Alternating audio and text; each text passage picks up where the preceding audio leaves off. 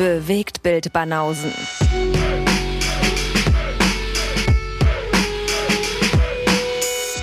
Filme, Kino und Serien, bis ihr kotzt. Was machen Sachen? Die Bewegtbild-Banausen. Ja, Die, die Bewegtbild. Banausen. Hier seid ihr Gold richtig, wenn ihr äh, einen Fashion-Film-Podcast hören wollt. Der Podcast eures Vertrauens. Der Podcast Oder eures so, Vertrauens, richtig. Mhm. Also, wir werden uns äh, heute wieder sehr anstrengen, in der letzten Episode des Jahres äh, bei euch ein bisschen für Unterhaltung zu sorgen und vielleicht die eine oder andere äh, Hintergrundinformation zu den Filmen zu bringen. Ja, letzte Episode 2023. Abgefahren, ne? Letzte Episode 2023, das äh, mittlerweile vierte Jahr, was äh, hinter dem bewegten Banausen steht. Mhm. Und wir gehen ins fünfte über. Ja. Mit dem Jahr 2024. Ja, da gibt's großes Jubiläum. Grande Jubiläum, ja. Das äh, werden wir natürlich nicht einfach so verstreichen lassen. Da haben wir uns, äh, haben wir schon Pläne. Wir haben Pläne. Wir sind Mhm. da was am Planen dran. Ja, mal gucken, wie das mit der Umsetzung klappt. Aber Wir das ist ja das auch noch, natürlich. Was ja, ist das? Äh? ist ja noch ein halbes Jahr hin. So fangen die schlimmsten Stories an. Warum? Weil wir dann eine Woche vorher sagen, jetzt müssten wir mal langsam in die Planung übergehen. Ja, stimmt.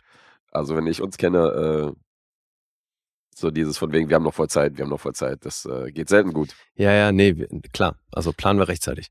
Planer rechtzeitig an. Mhm. Wir sind da nicht die krassen Planer. Wir sind nicht so, wir sind nicht so mega durchstrukturiert wie andere Podcasts. Ah ja? Sind wir? Du weißt doch, ich habe da wenig Referenzen mit anderen Podcasts. Na gut, im Grunde genommen sind wir wirklich durchstrukturiert, weil wir erscheinen immer pünktlich, Ja, eben. nie ausgesetzt, Mhm. schöne Menschen, alles dabei.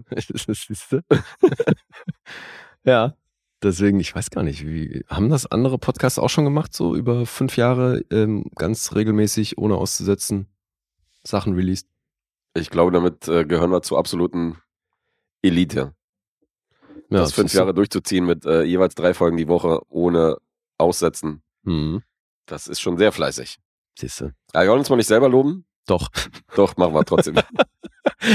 Warum nicht? da brauchen wir nicht, weil wir wissen, dass wir geil sind. Natürlich. Natürlich wissen wir das. Mhm.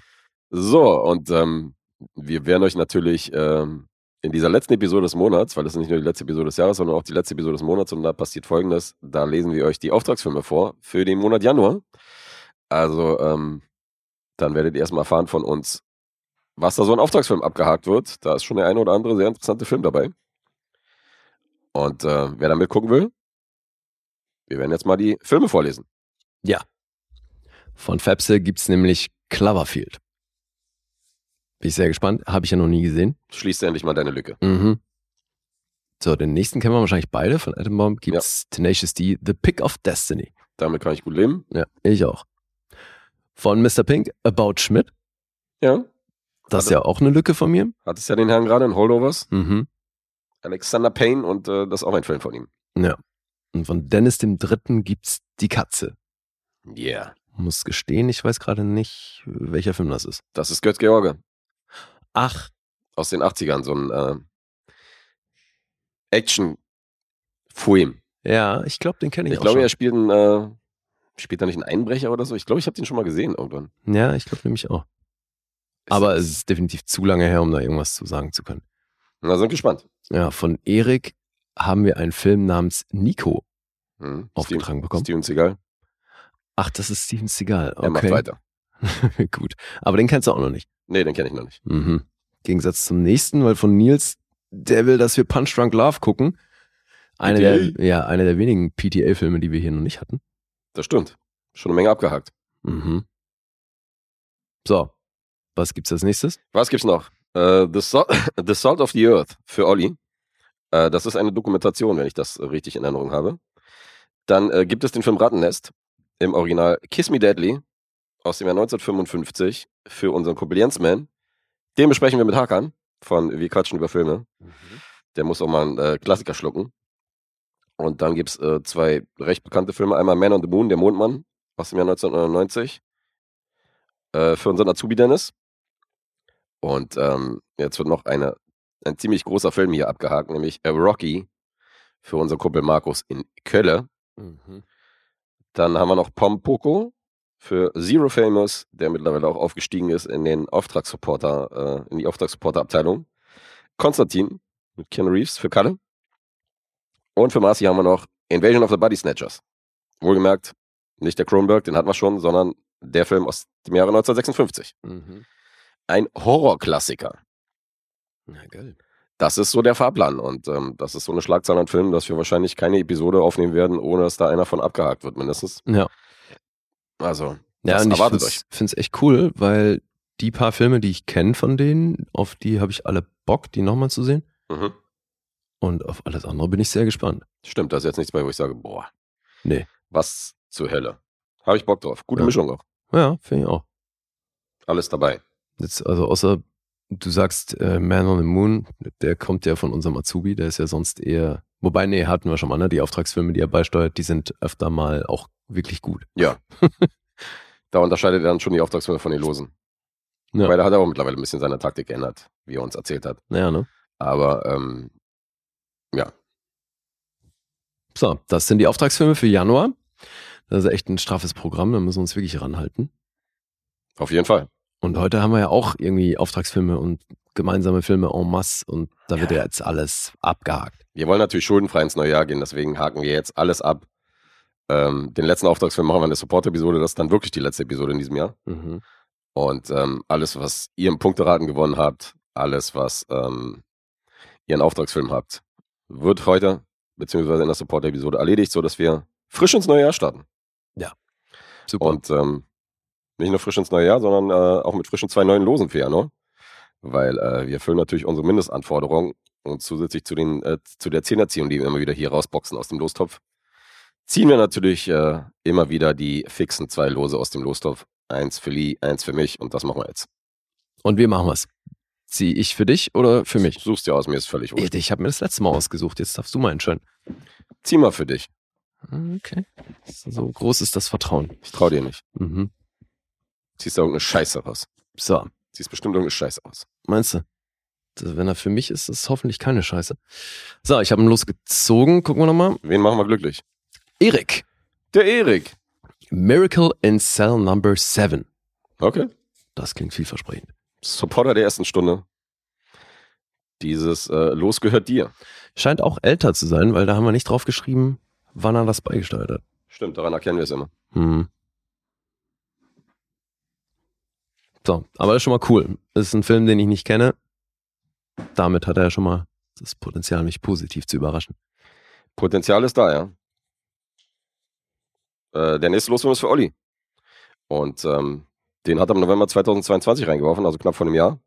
Und der Film heißt My Brother Jordan. Auch der sagt mir nichts. Aber ich bin sehr gespannt, was das ist. Und ähm, was du Daniel Lust aufgeschmissen hast für mich. Cool. Also zwei Filme, die wir beide nicht kennen, ne? Ne, zwei Filme, die wir beide nicht kennen. Mhm. Das dann für Januar. Cool. Ja. So, jetzt haben wir es ja gesagt. Wir ähm, arbeiten daran, dass wir schuldenfrei aus dieser Episode rausgehen, beziehungsweise auch aus dem Jahr. Und deswegen fangen wir direkt mit einem Auftragsfilm an. Und zwar ähm, The Sting, Mhm. der Clou. Ich sehe eine Frau hier reinlunzen, Ja, ich glaube, ich, ich die ein Dollarzeichen äh, mit den Händen macht. Ach so, das ist das Dollarzeichen. ja, offenbar muss ich, äh, muss ich gerade mal jemanden bezahlen gehen. Okay, ja. Es Ja. ist nicht die Frau, die Liebe zahlen muss, sondern es ist jemand, der hier die Jalousina gebracht hat. Und für diejenigen, die sich jetzt ja, die jetzt hier spekulieren draußen, was da los ist. Ja, gut. That was so funny, I'm gonna piss myself! Ja, dann gehen wir bezahlen. Ich unterhalte hier die Masse in der Zeit. Und ähm, Lee geht mal kurz den äh, Jalousienmenschen bezahlen. Und ähm, Weird flex, but okay. ich drücke mal den in der Zeit. Und ähm, guck mal, von wann die Filme sind, die wir hier gezogen Ach so, was hat er? Was hat Lee gesagt? Miracle, bla bla bla. Miracle in Cell Block 7. Januar 2022 hat den Erik reingeworfen. Aus, äh, ja, Anfang des Jahres 22 war das. Gut. Anfang 22. Ja, Januar. Warum haben wir da nicht dazu geschrieben, von wann das war?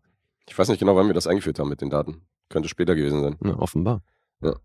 Strange. Okay. Offenbar, irgendwas in dem, in dem Radius. Mhm. So, aber jetzt ähm, für alle, die sich äh, entscheiden sollten, das äh, Auftragssupporter-Paket zu buchen und äh, uns Auftragsfilme aufzugeben, die haben natürlich auch Losmacht, die äh, können die Sonnenepisoden von Sonntags hören, die haben Tabelleneinsicht. Das heißt, alles, was die Banausen separat noch an super, super Skills bieten, ähm, ist in einem großen Paket mit drin. Und ähm, immer wenn einer neu dazukommt, kriegt er als Öffnungsgeschenk, egal ob das jetzt zwei Tage vor Monatsende ist, kriegt er auf jeden Fall auch schon mal einen, einen Auftragsfilm, den wir dann irgendwann abhaken. Und ähm, Dennis der Dritte, wie er so fein heißt, ein Herr aus dem Dunstkreis von unserem Azubi, Mhm. ähm, das war sein Eröffnungsfilm. Und den Weihnachtsfilm Emmett Odder haben wir ja schon abgehakt und jetzt kommt praktisch dein Opening-Film, den du im November hier reingeschmissen hast und äh, Na, hat er sich gleich was Größeres ausgedacht. sicher auch ein sehr bekannter Film, ja, kann man nicht anders sagen. Mhm. Und ähm, ja, das Ding Kannten wir beide schon, ne? kannten wir beide und wir raten. Mhm. Möchtest du anfangen? Kann ich machen. Ich sag achteinhalb. Mhm. Mm. Ja, sag ich auch. Okay. Achteinhalb klingt gut. Klingt gut, sagst du. Ja. Nicht der einzige Film, der im Oscar-Rennen war. Genau genommen waren das alle drei Auftragsfilme, die in der heutigen Episode abgehakt werden. Die waren alle im Oscar-Rennen. Manche mehr, manche weniger. Mhm. Dieser hier. zehn Oscar-Nominierungen. Dieser hier zehn war Oscar nominiert. Sieben hat er gewonnen. Das Nee, acht hat er gewonnen. Acht hat er sogar gewonnen. Oder? Ich habe sieben notiert. Bist du sicher? Nee, ich bin nicht sicher. Das ist, äh, mal, eins, also selbst zwei, sieben ist auf jeden Fall eine Topquote. Fünf, sechs, sieben, du hast recht. Sieben sind's. Warum schaue ich denn acht auf? Weil ich habe mir sogar notiert, welcher er nicht gewonnen hat und welcher gewonnen hat. Also weird. Ja. Sollen wir die auch mal aufzählen? Ja, mach das mal. Also, gewonnen hat er für, also hat besten Film gewonnen, Mhm. dann beste Regie, bestes Drehbuch, Art Direction, Kostüm, Schnitt und Musik. Und dann war er noch nominiert für Kamera, Sound und beste Hauptrolle für Robert Redford. Seine einzige Schauspiel-Oscar-Nominierung, was ich auch nicht gewusst habe. Ja, ist krass, ne? War ich ein bisschen erstaunt. Er hat dann ja danach welche gewonnen, aber eben nicht als Schauspieler. Wahrscheinlich als Produzent und Co. Mhm. Und ähm, was noch die Oscar-Geschichte angeht, seit 1930, seit im Westen nichts Neues, ist das der erste Gewinner für den besten Film für Universal Studios. Hm, Das ist auch krass, ne? Das hat tatsächlich eine ganze Weile gedauert, 43 Jahre, bis die wieder einen Oscar mit nach Hause bringen konnten, den Hauptoscar. Mhm. Das fand ich auch ganz interessant. Ja, ist aus heutiger Sicht echt krass, weil das ist ja wirklich kein kleines Studio. Nee, ist wirklich absurd. Na. Ja, und das war anscheinend auch der letzte, wobei ich weiß nicht, ob die Info tatsächlich noch Bestand hat, aber es ist zumindest einer der Trailer-Effects, dass Edith Head, die legendäre Kostümbildnerin, Mhm. dass die hier ihren achten und letzten Oscar gewonnen hat. Ja. Kostüme natürlich hier wieder legendär. Ja. Und ähm, ja, ein berühmter Film auf jeden Fall. Mhm. Von äh, George Roy Hill, der schon einige Male mit, äh, besonders mit dem Herrn Paul Newman zusammengearbeitet hat, weil Butch Cassidy und Sundance Kid, wo beide mitgespielt haben, hatte er inszeniert. Und auch Slapshot, den ich ja ganz cool finde. Schlapp. Sagst du wirklich Butch Cassidy? Butch Cassidy. Okay. Habe ich Butch gesagt? Ja. Nee, ich bin. Butch habe ich wahrscheinlich nur gesagt, weil ich Matsch bin heute. Batsch, Ah, Matsch. Schon wieder Matsch Ich heute. hatte eine sehr, äh, sehr unruhige Nacht. Ich war, glaube ich, noch nie so matsch wie heute bei dieser Wie, Aufnahme. wa- was, mir erzähl, warum erzählst du nicht, was heute Nacht passiert ist? Nee, gar nichts, keine Ahnung. Ich war, konnte nicht richtig schlafen. Ach deswegen. so, einfach nur schlecht geschlafen. Ich Ja, dachte, irgendwie jetzt zweieinhalb Stunden Schlaf oder so. Wilde Geschichten. Nee, nee, keine wilden Geschichten. Das ist einfach nur. Ja, wie? Jetzt, jetzt nehmen wir hier auf und dann gehen wir später noch ins Kino und dann pennst du im Kino ein, oder was? Davon kannst du ausgehen, dass ich auf jeden Fall, dass die Möglichkeit besteht, dass ich im Kino definitiv einpenne. Ich hoffe, der Film ist laut. Ja, hoffe ich auch. Also, Okay. das würde ich heute definitiv nicht ausschließen. Ja, George Roy Hill, ey, der hat tatsächlich schon große Filme gemacht und eigentlich nur, nur 20 Credits, ne? aber da waren halt echt ein paar große bei. Hast du Slapshot gesehen? Slapshot kenne ich, Den aber ich. ich kenne ja Butch Cassidy nicht. Ach, den kennst du wiederum Nee. nicht. Okay. Das wäre natürlich interessant gewesen im direkten Vergleich. Ja. Weil, ähm, wenn ich es mir jetzt aussuchen würde, ist das wahrscheinlich, würde ich den wahrscheinlich bevorzugen. Ach was, Ja. Also ich bin dann eher Fraktion Butch Cassidy. abgefahren. Obwohl das Okay. natürlich ein Megafilm ist. hier. Ja, ich weiß, ich muss den eh mal sehen. Das kann ja nicht angehen, dass mir der fehlt. Das stimmt. Lustig, okay, ja, weil für mich ist halt so der Film, wenn es um die beiden geht, ist tatsächlich dieser hier. Das Ding. Ja. Kann ich verstehen. Na, geschrieben hat das David S. Ward, der ganze 15 Credits und darunter auch so Filme wie Major League Yes, Indiana von Cleveland. mhm. und Bester Sleepless in. Seattle. Stimmt. Also schon auch größere Filme. Und das Ganze hatte aber, also die Quelle von dem Stoff stammt aus dem Jahr 1940 von David M. Mora. Der hat nämlich was geschrieben, das nennt sich The Big Con. Und davon haben die eine Menge übernommen für das Drehbuch. Mhm. Und ja, wie es der Name schon sagt, das Ding oder eben auf Deutsch der Clou, es geht hier um Betrüger. Trickbetrüger, wie man die, glaube ich, auf Deutsch nennt. Ja. Und da, ich meine, wir hatten ja jetzt in dem Podcast schon echt den einen oder anderen Film, wo es um genau solche Menschen geht. Mhm. Matchstick Man war ja was, Voll. Glaube ich, so einer der letzten, die wir diesbezüglich Nicolas besprochen Cage. Mhm. Und ich glaube, also ich weiß nicht, gibt's einen Film, bestimmt, aber ich wüsste jetzt nicht welchen, der vor dem Jahr 73 entstanden ist, der das so im Fokus hat? Also für die damalige Zeit ist das schon sehr ungewöhnlicher Stoff gewesen. Also ähm, Weil danach gab's ja echt unzählige, Ja, die ja. das auch gut nachgemacht haben, aber hier, also das kam dann später. Jetzt, wo ich den Gesicht habe, ist ja auch äh, hier Bluff heißt der Film mit äh, Anthony Quinn und Adriano Celentano. Mhm. Das ist auch ein Film, wo die beiden sich so gegenseitig verarschen und so Trickbetrüger sind. Oder hier ähm, Dirty Rotten Scoundrels ist ja auch so Ja. ein Ding. Und ähm, aber Bluff ist schon ist schon mies geklaut von der Clue. Ah, ja? Jetzt Im Nachhinein, wo ich den jetzt nochmal gesicht habe, dachte ich so, Alter, okay. Ich liebe ja den Film. Das ist so ein Film aus meiner Kindheit, aber die haben sich hier schon gut bedient. ja, weil für Aber mich ist deswegen- eben der Clou ein Film aus meiner Kindheit. Ja, ja, gut. Den übelst gefeiert früher. Ja, mal gucken, ob das immer noch so ist. Mhm. Zu Story, oder? Ja, finde ich schwierig bei dem Film. Weil das ist ja schon, also wir können jetzt, Überwendung, ja. ja, und wir können in der Komplexität, in der das aufgebaut ist, ja jetzt auch nicht alle Details erzählen. Das, das wird, blickt ja niemand durch. Das stimmt. Naja, im Grunde genommen ist es ein Film über Hochstapler, die sich halt gegenseitig versuchen zu verarschen. Besonders äh, haben sie natürlich einen bestimmten Herrn im, als Zielobjekt, oder? Das kann man, glaube ich, erwähnen. Ja, ja. Also erstmal, glaube ich, wichtig, wir sind in den 30er Jahren. Ja.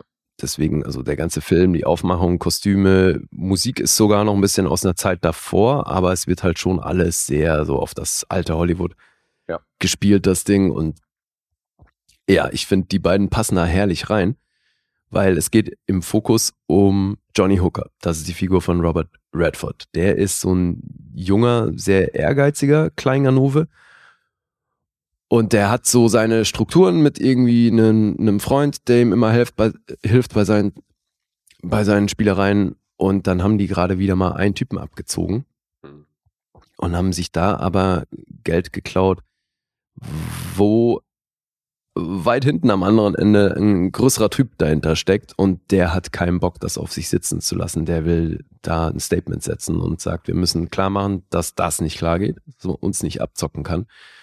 Und deswegen muss da einer sterben. Und das ist dann auch die Prämisse oder die Grundvoraussetzung, dass Johnny Hooker sich rächen will Hm. weil sein, sein Kumpane wird umgebracht. Und daraufhin kriegt er den Kontakt von einem sehr erfahrenen Trickbetrüger, an den soll er sich wenden und das macht er dann auch und dann schmieden die gemeinsam einen sehr aufwendigen Plan, um sich an Doyle Lonigan, so heißt nämlich der Herr, zu rächen. Der, der alte erfahrene Betrüger Henry Gondorf wird von Paul Newman gespielt und der Antagonist, also den Herrn, den es hier zu betrügen gilt, Doyle Lonigan wird von Robert Shaw gespielt. Mhm. Also Redford und Newman haben sich ein bisschen gewehrt gegen die Rolle, weil Paul Newman hat, hat, hat gesagt, so, das ist ja so dieses von wegen der König, also der König übergibt halt irgendwie sein Zepter dem Prinzen, weißt du, der dann irgendwie sein Erbe weiterführt und er fühlte sich halt dafür, sich zu jung dafür. er fühlte sich zu jung, ja. Ja. Er ist der Meinung, dass er da zu dicht an Redford dran war. Insofern war er der Meinung, dass man da irgendeinen Alten nehmen sollte. Und Redford hat die Rolle irgendwie auch nicht so gefühlt. Hat dann erstmal abgesagt, dann hat man Jack Nicholson gefragt, der hat dann abgelehnt und irgendwann kam Redford dann wieder an Bord. Also die waren äh, nicht sofort Feuer und Flamme, ja. beide. ja, wobei das Drehbuch wohl am Anfang auch noch oder der, der Stoff sowieso, auf dem das basiert, da war Henry Gondorf halt eine sehr viel kleinere Rolle. Mhm. Stimmt. Und äh, das haben sie dann alles ein bisschen verändert. Ja, war ja Newman selbst, der dann meinte, so, es hört sich interessant an, hast du eine Rolle für mich? Und dann ähm, schick mal Drehbuch. Also so ging das, ging das los, dass er da irgendwie. Und dann hat er gesagt, pass auf, Paul, also du bist definitiv äh, zweite Rolle. Oder die zweite Hauptrolle. Dann meinte er, ja, schick erstmal das Drehbuch runter, gucken wir mal weiter. Mhm. Ja. Ja. Wurden aber beide fürstlich entlohnt Mhm. für die Nummer. 500.000 Dollar gab's für jeden der beiden und das ist halt echt die höchste Gage für einen Schauspieler zu der Zeit. Ja. Ja, Inflationsbereich sind das circa drei Millionen. Aus heutiger Sicht, wenn man hört, dass so ein DiCaprio dann irgendwie 20 Millionen für einen Film kriegt, natürlich auch ein Witz. Das stimmt. Aber zur damaligen Zeit waren die halt echt die Big Shots damit. Voll, ja. Also was die 70er angeht, sind das ja mitunter die größten Stars dieses Jahrzehnts. Ja, und zu Recht. Also ich meine, was Ja. für geile Typen, Alter. Ja, also, ey, Paul Newman ist ja wohl der lässigste Hund auf dem Planeten. Ich finde das Ja, so ich liebe krass. den. Man sieht den beiden echt gerne zu. Ja. Ja, aber blauen auch Augen, vor allem bei beiden, ne? Ja, super krass. Ja. Ja, und der ganze, also dieser Film ist so stylisch. Voll, ja. Ich finde, der ist von vorne bis hinten einfach wahnsinnig stylisch. Da Ja. passt irgendwie eigentlich alles zusammen. Und geil fand ich ja auch, dass sein Kumpel vom Anfang, mit dem er diesen ersten Coup abzieht, der dann später umgebracht wird, das ist Robert Earl Jones, Mhm. der Vater von James. Ja. Und dann haben wir schon auch noch ein paar andere große Namen aus der damaligen Zeit. Charles Durning, Ray Walston, Harold Gold und Eileen Brennan, die ich hier ja schon auch in Clue und Murder by Death und solchen Filmen hatte. Ja. Dan Alka könnte man noch erwähnen. Mhm. Der ist auf jeden Fall auch ein Name. Und Robert Shaw kennt man halt aus Jaws und Liebesgrüße aus Moskau. Also ist auf jeden Fall auch ein Name.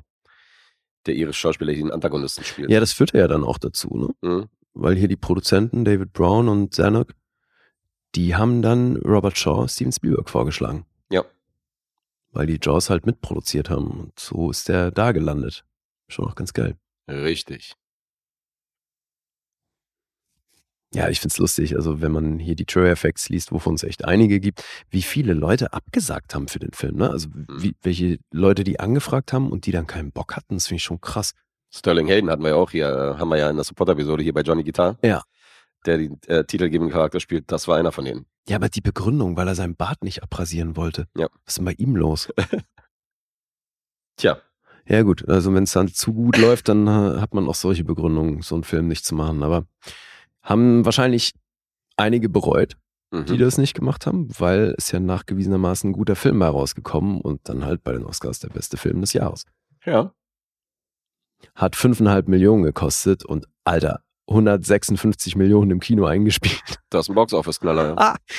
Ja, und das ist ja auch, ne, also wäre inflationsbereinigt tatsächlich in den Top 20 aller- der erfolgreichsten Filme aller Zeiten. Ja. Ja, also der hat mal gut funktioniert. Aber eben, wir haben es schon angedeutet, die beiden Herren, die waren halt Kassenmagneten zum damaligen, Zeit, damaligen Zeitpunkt. Und das war ja Mhm. dann aber auch mit, hatte Probleme zur Folge, weil die konnten halt nicht ohne weiteres irgendwie an Sets drehen, sondern musste halt das meiste im Studio gemacht werden, weil du mit den beiden, also vor allem wohl Paul Newman, gar nicht mal so sehr Redford, Ja. Das hatte halt dann so Beatles-Ausmaße. Ne? Also die Leute sind halt einfach, haben sich scharenweise versammelt auf der Straße, wenn der irgendwo zu sehen war. ja, ja. Krasser Kann Star. man sich gar nicht vorstellen. Ne? Ja, das ist ja gut, hat sich ja eh so ein bisschen verändert. Ja, dieser Star-Status ist nicht mehr so da Ja. in Hollywood. Das stimmt. Ja, und das ist ja, also es, es sind ja nicht nur die beiden, sondern es ist ja wirklich, was du meintest, so, dass Edith Head halt das Kostümdesign gemacht hat, weißt du, und dann irgendwie auch komplett einen neuen Style wieder losgetreten hat und so ein Revival, dass die Leute dann rumgerannt sind wie Redford in Clue, weißt du, mit diesen Mützen und so im Jahre 73. Ja, diese Schiebermützen. Genau, und dann plötzlich so ein Trend losgetreten hat. Also ist schon krass, dass so ein Film sowas auslöst, ey. diese, und, diese ähm, dreiteiligen Anzüge mit diesen weiten Hosen Ja, und so. Das hat alles so viel Style. Ja, super geil. Und dann ist es diese Ragtime-Music natürlich, die normalerweise Anfang des Jahrhunderts eher eine Rolle spielt. Aber ähm, wo auch der Regisseur meinte so, also er meinte so, der Komponist meinte zu ihm so, Digga, das wird äh, fünf Leuten auffallen. Das äh, peilt keiner, dass das nicht in die 30er Jahre passt. Und das fühlt sich richtig an. Insofern sollte man das machen. Und ähm, dadurch, dass die Musik auch so präsent ist, ist, glaube ich, dass man das meiste davon ähm, nicht als Underscore benutzt hat. Also so, ähm, dass man das nicht unter Dialoge gepackt hat, sondern meistens so den, den Feel des Films in diesem Moment, wenn da so die Straße langläuft, weißt du, und Dirty Ragtime Music so im Hintergrund. Und dadurch ist die Musik natürlich super präsent, dadurch, dass du keine Dialoge im, im Vordergrund hast, sondern dass es meistens äh, musikalisch untermalt ist, wenn eben nicht geredet wird. Fand ich schon super interessant. Und Ja. dadurch ist der Soundtrack halt auch so in die, in die Höhe geschossen. Der war halt vierter Platz äh, in, in Amerika in den, in, Mhm. den, in den Charts. Also Ist aber halt Der auch ein Soundtrack von Ohrwurm. Also dieses Hauptthema, meine Fresse, das bleibt dir ewig in den Ohren hängen. Ja, klar. Das ist schon richtig krass. Aber es ist also zum einen eben auch die Musik und dann gibt's ja auch diese Kapitelkarten, Hm. immer so segmentweise, die dann so gezeichnet sind und das ist ja schon auch sehr im alten Stil gemacht. Das, da haben sich schon in allen Departments was überlegt. Ja. Und waren ja auch viele Sachen, ähm, äh, was wollte ich jetzt sagen? Boah, da geht schon los. ich schlafe ein heute während der Aufnahme. Juhu. Ja. Ähm, irgendwas wollte ich gerade sagen, aber ich hab's, ich, es ist mir entfallen. Okay. Hat dir denn irgendwas nicht gefallen jetzt an dem Ding? Also es ist ja wahrscheinlich bei dir auch wirklich lange her, dass du den das letzte Mal gesehen hast, oder? Das ist eine ganze Weile her. Ich habe den auch, glaube ich, nur ein, zwei Mal gesehen. Also ich habe den jetzt nicht so oft gesehen. Und ähm, das war definitiv noch im alten Jahrhundert. Mhm. Und ich mochte den auch, aber wenn ich es mir, wie gesagt, wenn ich wählen dürfte, war ich eher so Fraktion Butch Cassidy, war Butch Cassidy, jetzt sage ich schon wieder. Butch Cassidy und Sundance Kid war eher meins. Mhm. Natürlich als Western-Fan ähm, bedient er natürlich voll meine Schiene. Aber ist schon natürlich ein geiler Film. Also macht super Spaß, den, den äh, Charakteren hier bei diesem gegenseitigen Verarschen irgendwie zuzugu äh, zuzugucken. Und es gibt ja nur wirklich eine Menge Wendungen, auch was die weiblichen Figuren angeht in dem Film, wo du denkst, Alter, okay, ist schon smart. Ja, und das, ich finde, vieles davon sieht man halt nicht kommen. Mhm. Und dadurch funktioniert er auch heute immer noch, finde ich, weil er hat ein ordentliches Pacing. Ja. Und man muss halt schon ein bisschen dranbleiben, wenn man wirklich Bock hat zu blicken, was sie da abziehen. Ja, auf jeden Fall. Man sollte aufmerksam sein. Ne, Gutes Ding. ja, finde ich auch. Immer noch. Echt ein geiler Film. Geht zwei Stunden, neun Minuten. Mhm. Und ist rated PG. Und ich finde, das tut der Sache überhaupt keinen Abbruch. Nee. Also das ist jetzt nicht so, als würde man hier groß blutige Momente vermissen oder dass das irgendwie alles sehr viel expliziter sein müsste. Nee, muss es nur in dem Fall oder bei dem Genre nur wirklich nicht. Nee, weil es funktioniert über die Handlung, über das Pacing Mhm. und halt einfach über Robert Redford und Paul Newman. Weil die machen das schon amtlich, ey. Und das, ja, wie gesagt, das ist für mich absolute Prime von den beiden. Ja, die Chemie zwischen den beiden ist auch super. Die Hm. haben beide so einen ähnlichen Approach gehabt, was Schauspielerei angeht und die haben sich immer gut verstanden, deswegen war nicht das letzte Mal, dass die zusammengearbeitet haben. Also, die waren ja auch wirklich gut befreundet. Hm. Ja, das war mal ein guter Einstand, Dennis, der Dritte. Ja, danke dafür. Danke dafür. Hat dir denn irgendwas nicht gefallen? Also Nö. außer, dass du jetzt sagst, Butch Cassidy wäre für dich der liebere Film, wenn du es auswählen müsstest. Außer das würde ich jetzt nicht sagen, dass mir irgendwas nicht gefallen hat. Okay. Fand den schon gut. Mhm.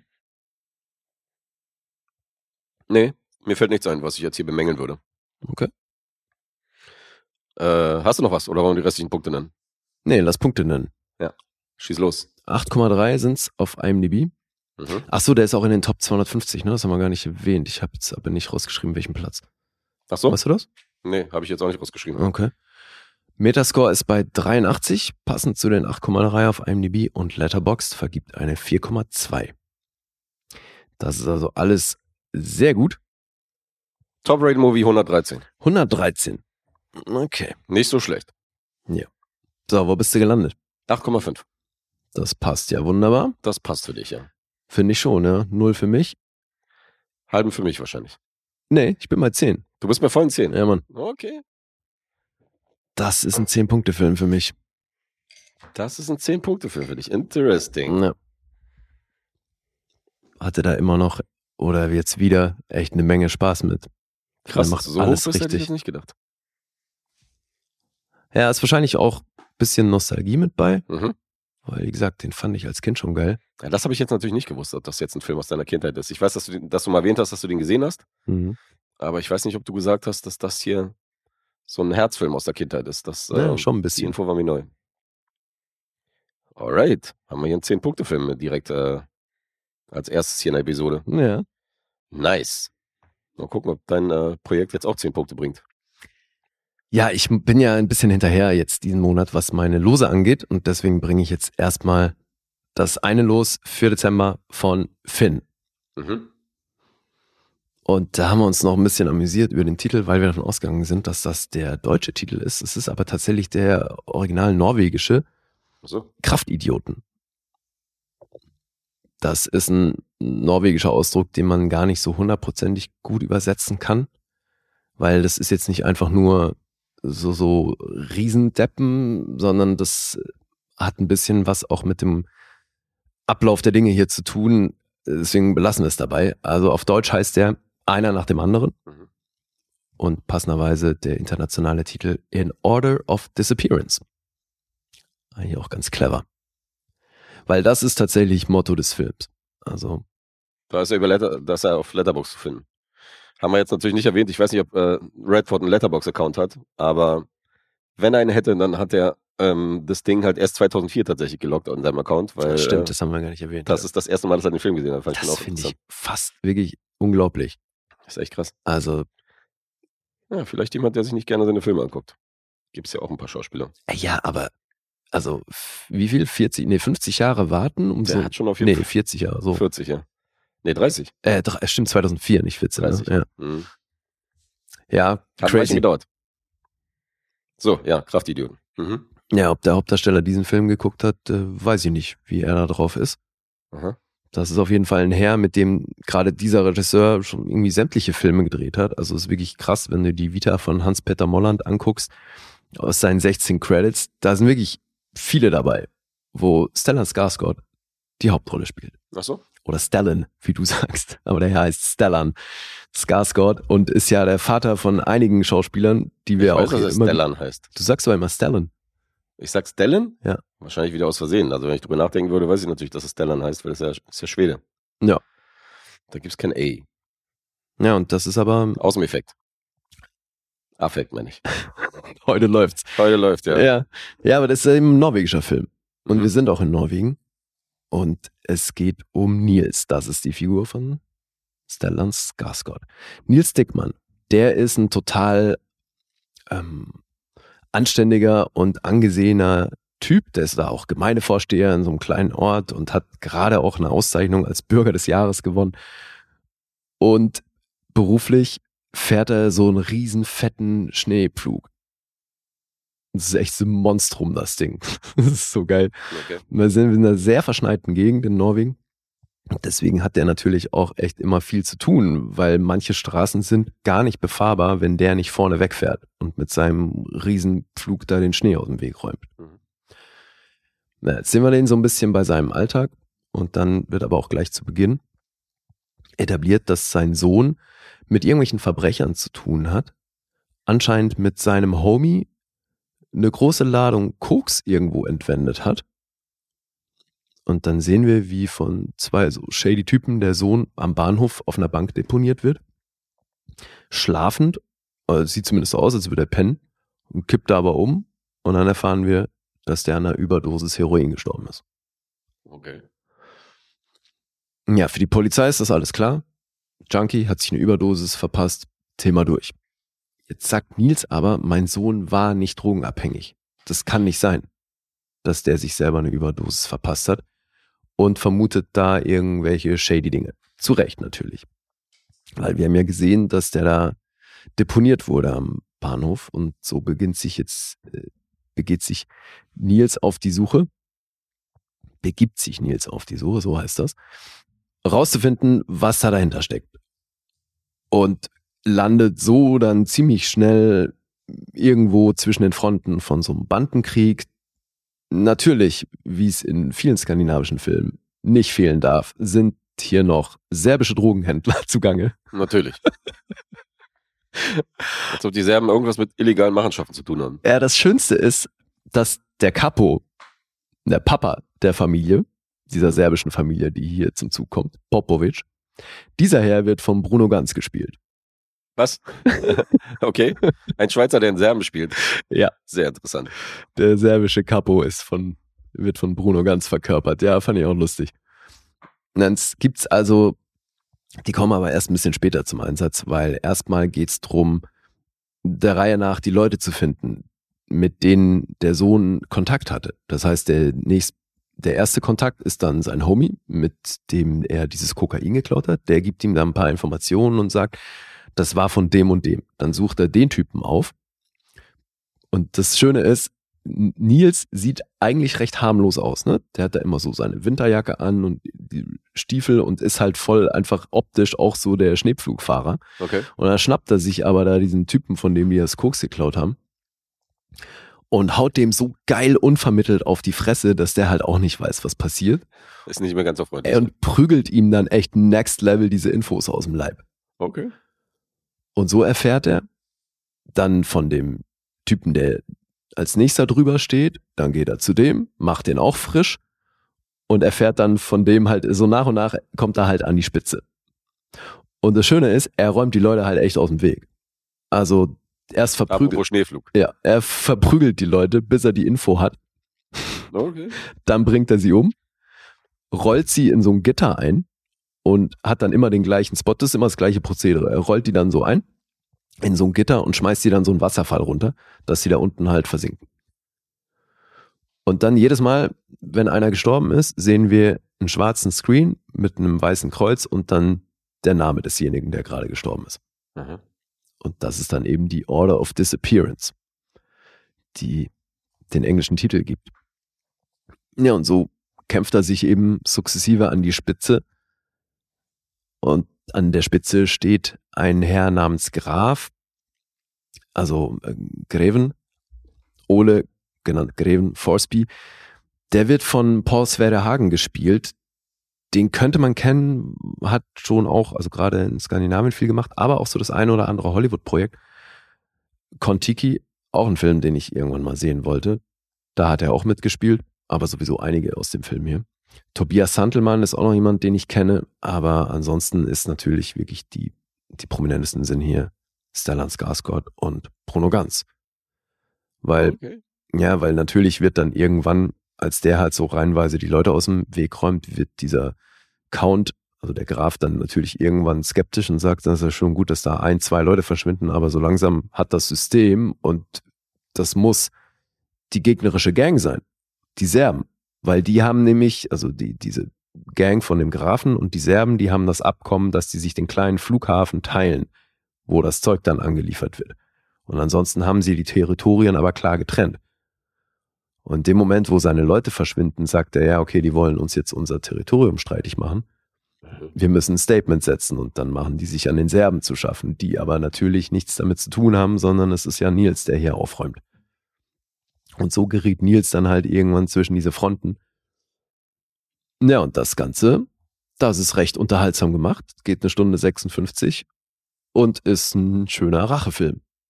Ist cool, ja? Ey, und das ist halt tatsächlich das Vorbild oder die, die, das Original, wenn du so willst, zu Cold Pursuit. Ah, okay. Ne, die Neuverfilmung mit äh, Liam Neeson Ja, ja. dann in Stimmt. der Hauptrolle. Jetzt, wo du es sagst. Den habe ich ja noch nicht gesehen, aber das. äh, Stimmt, da fährt auch ein Schneeflug, ja. Ja, siehst du, das ist das gleiche Ding. Halt. Die Hollywood-Variante. Ah, ja. Ja. Budget habe ich, das ist ausgesprochen spezifisch für IMDb-Verhältnisse. Das sind 4,576 Millionen und 591 Euro. Das ist sehr spezifisch, ja. Hast du recht. Und eingespielt hat er 904.000. Also das hat nicht funktioniert. Aber es gab eine amerikanische Adaption. Vielleicht haben sie auf dem Weg wieder ein bisschen Geld reingeholt. Das Ganze ist natürlich rated R. Und im Genre steht Action, Crime und Comedy. Mhm. Weil der aber halt auch, Humor. ja genau, er hat halt diese typischen skandinavischen schwarzhumorigen Momente. Und das mag ich natürlich. Okay. Ja, so, äh, was habe ich, äh, ach so, zu Hans-Peter Molland habe ich nur gesagt, dass er viele Filme mit Skarsgård gedreht hat. Äh, Cold Pursuit war auch von ihm dann, passenderweise. zum Glück, okay. Ja. Aber sowas wie äh, Somewhat Gentleman, den will ich nämlich auch noch sehen, auch mit Skarsgård in der Hauptrolle. Aha. Oder Aberdeen kennen, glaube ich, auch einige. Also er hat schon ein paar Filme gemacht, die man kennen könnte. Geschrieben hat das Kim Phubs Åkesson. Der hat 57 Credits. Alter, der hat so viel geschrieben in Schweden und Norwegen. Das ist richtig krass. Und das Ganze basiert aber auf einer Geschichte von Finn Hjerdrum. Der hat sich die ursprüngliche Story ausgedacht. Ja, und das ist Kraftidioten. Hört sich funky an. Ja, ist cool. Kommt nicht, kommt nicht ganz ohne Längen aus. Ja. ist jetzt nicht über alle Maße spektakulär, aber eben so die Kombi aus ihm als taffen Typ, der sich da durcharbeitet und dann eben hin und wieder diese, diese trocken, lustigen Momente. Fand ich cool. Hab Ich gern geguckt. Ja, Cold Pursuit fand ich jetzt auch nicht so verkehrt, also der ging auch klar. Ah ja? Ja, ja. Aber der wird schon eher verrissen, ne? So von der Kritik und allem. Kann sein, ja. Aber war ja schon die Phase, wo Liam Neeson sich eigentlich zurückgezogen hat und keinen Actionfilm mehr drehen wollte und dann kam einer nach dem anderen. Ach, da war das schon Ja, soweit, ja, ja. 2019. Aber der Den- hat doch den seitdem schon okay. wieder einiges gemacht in Ja, ja, hat er Richtung. ja. Also, Der hält sich da null dran. mhm. Der, der Jay-Z Hollywoods. Genau.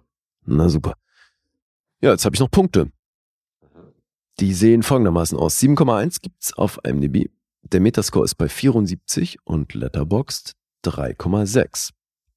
Also alles recht ähnlich. Jetzt darfst du raten. 7,5. Das ist korrekt.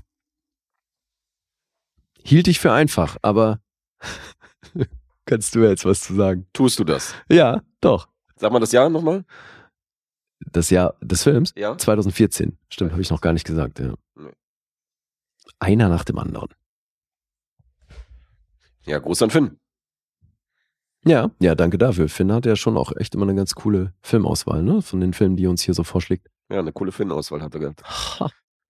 Ich habe, glaube ich, in der Zehnerziehung habe ich auch irgendeinen Film von ihm. Wenn ich mich nicht ganz täusche. Da ist er, glaube ich, auch äh, zum Zuge gekommen. Oder warst du das? Ich bin mir nicht sicher, aber der ist da, glaube ich, auch gezogen worden. Ja. Alright. Können wir eigentlich nachgucken? Oder? Haben Mir wir- war so, als wäre Finn auch dabei gewesen. Ja, du hast Soil and Green von Finn. Silent Green war das. Ja. Mhm. Sehr schön.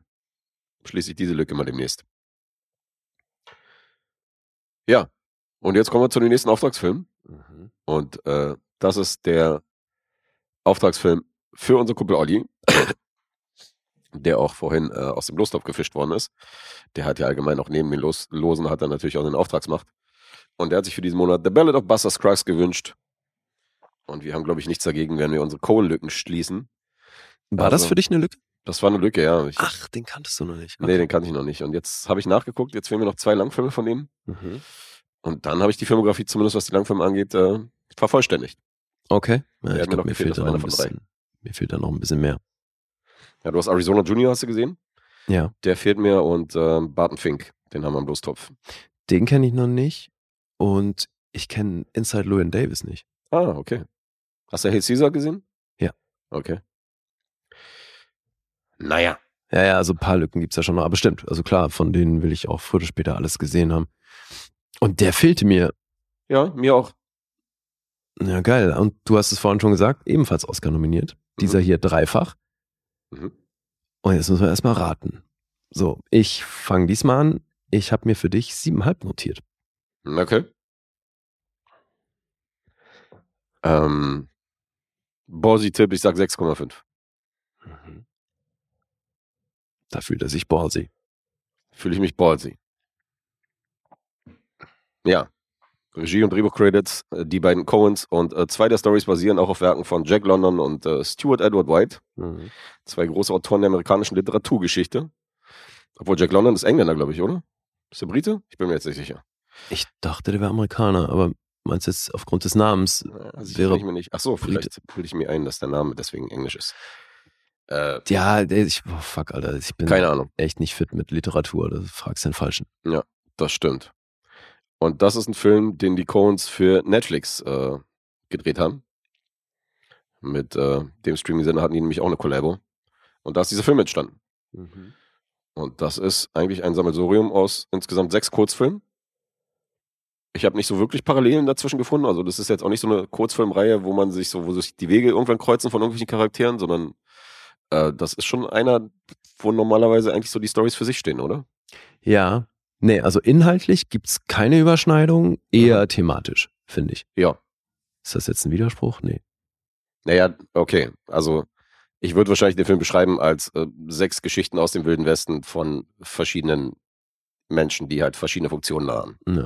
War nicht sogar die Tagline How the West was won, more or less oder sowas? Könnte sein, habe ich nicht gehört bis jetzt. Hm, Ja, ich meine, die irgendwo gelesen zu haben. Aber ja, es sind alles sechs Geschichten aus dem Wilden Westen. Mhm. Und logischerweise spielt da alles eine Rolle, was man da so kennt. Also es jetzt geht hier nicht um Aliens. Nee. Interessanterweise der erste digital gefilmte Film der Coens. Fand ich auch interessant. Und äh, du hast die drei Oscar-Nominierungen erwähnt. Also adaptiertes Drehbuch war nominiert, Costume Design und der Song When a Cowboy Trades His Spurs for Wings. Ja. Und äh, hat keinen dieser Trophäen mit nach Hause genommen.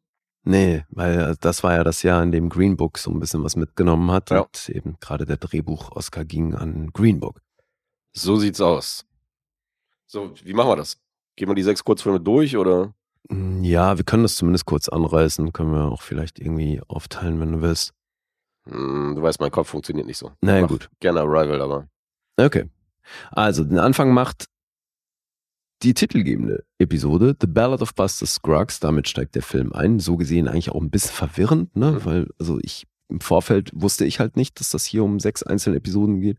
Ach, wusstest du nicht? Nee, und dachte dann, es würde halt wirklich um diese Figur weitergehen und plötzlich gibt's andere Geschichten. Ja, aber eben, Okay. also die erste Kurzgeschichte, wir sehen am Anfang so ein Buch, in, den, in dem diese Geschichten niedergeschrieben wurden und bebildert sind und dann ist es wirklich ganz klassisch, man sieht, wie dieses Buch aufgeschlagen wird und die ersten Seiten und dann wird geblättert und irgendwann springen wir in diese Geschichte und sehen dann Buster Scruggs, gespielt von Tim Blake Nelson, Mhm. der durch eine karge Gegend reitet mit seiner Gitarre auf seinem Pferd Dan. Und der ist recht fröhlich unterwegs, ist aber ein Revolverheld, der eben gerne singt und dafür auch bekannt ist. Also der ist für seine schöne Gesangsstimme und seine Revolver-Skills bekannt Ja. und reitet da Er hat auch jetzt. so einen Spitznamen, der Spatz irgendwie von Sparrow of. Ach so, ja, Sa. San Saba Sparrow oder irgendwie sowas. Irgendwie ja. sowas, ja, San Saba Sparrows. mit dem Ort verbunden Ja. irgendwie. Ja, und der reitet dann da zum nächsten Ort, trifft da dann im Saloon auf diverse Leute und dann halt auch immer wieder Leute, die ihm seinen Status irgendwie streitig machen wollen. Hast du jetzt gelernt, was die Deadman Cent ist? Ja, Mann, ja, Na, siehst du. siehst du? Die Fragen wurden beantwortet. Filme bilden. Mhm. Ey, und Alter, äh, also wir haben hier Tim Blake Nelson und sowieso in jeder Episode, in jeder dieser Kurzfilme hat man mehr oder weniger prominente Menschen. Ja. Und neben Tim Blake Nelson haben wir in dieser Episode noch David Crumholtz und Clancy Brown. Und Alter, Clancy Brown, also die, diese Aufeinander, das Aufeinandertreffen mit Clancy Brown, ich habe dreimal zurückgespult, ich konnte nicht mehr. Ja. Ich fand das so lustig, Alter. Wie geil ist die Nummer mit dem Brett auf dem Tisch? Das ist super. da habe ich auch gut gelacht. Ey, wirklich, ich konnte nicht mehr. ey. Das Ding ist so eine Eins. Geiler Move, ja. Und sowieso, also wie Tim Blake Nelson das Ding spielt, weil der spielt hier selber Gitarre, reitet selbst und die Schießerei muss da halt auch irgendwie drauf haben. Und wie er das Ding spielt, ist sensationell. Was ist bitte für eine geile Besetzung, Alter? Tim Blake Nelson in dieser Rolle. Ja, ja, ist mega. So groß. Super fröhlich auch die ganze Zeit. Ja, ey, so gut gelaunt und also ihm kann halt niemand was. Ne? Aber mieser Das- Revolverheld, ja. So geil. ja. Ah. Ja, eben, und dann, ja, also geht's halt drum, dass ihm Leute seinen sein Status da irgendwie ran wollen. Und äh, das lösen wir jetzt natürlich nicht auf, aber er ist da eben fröhlich singend, äh, spielt er sich da durch diese Episode. ist herrlich. Mhm. Also die habe ich schon sehr gefeiert.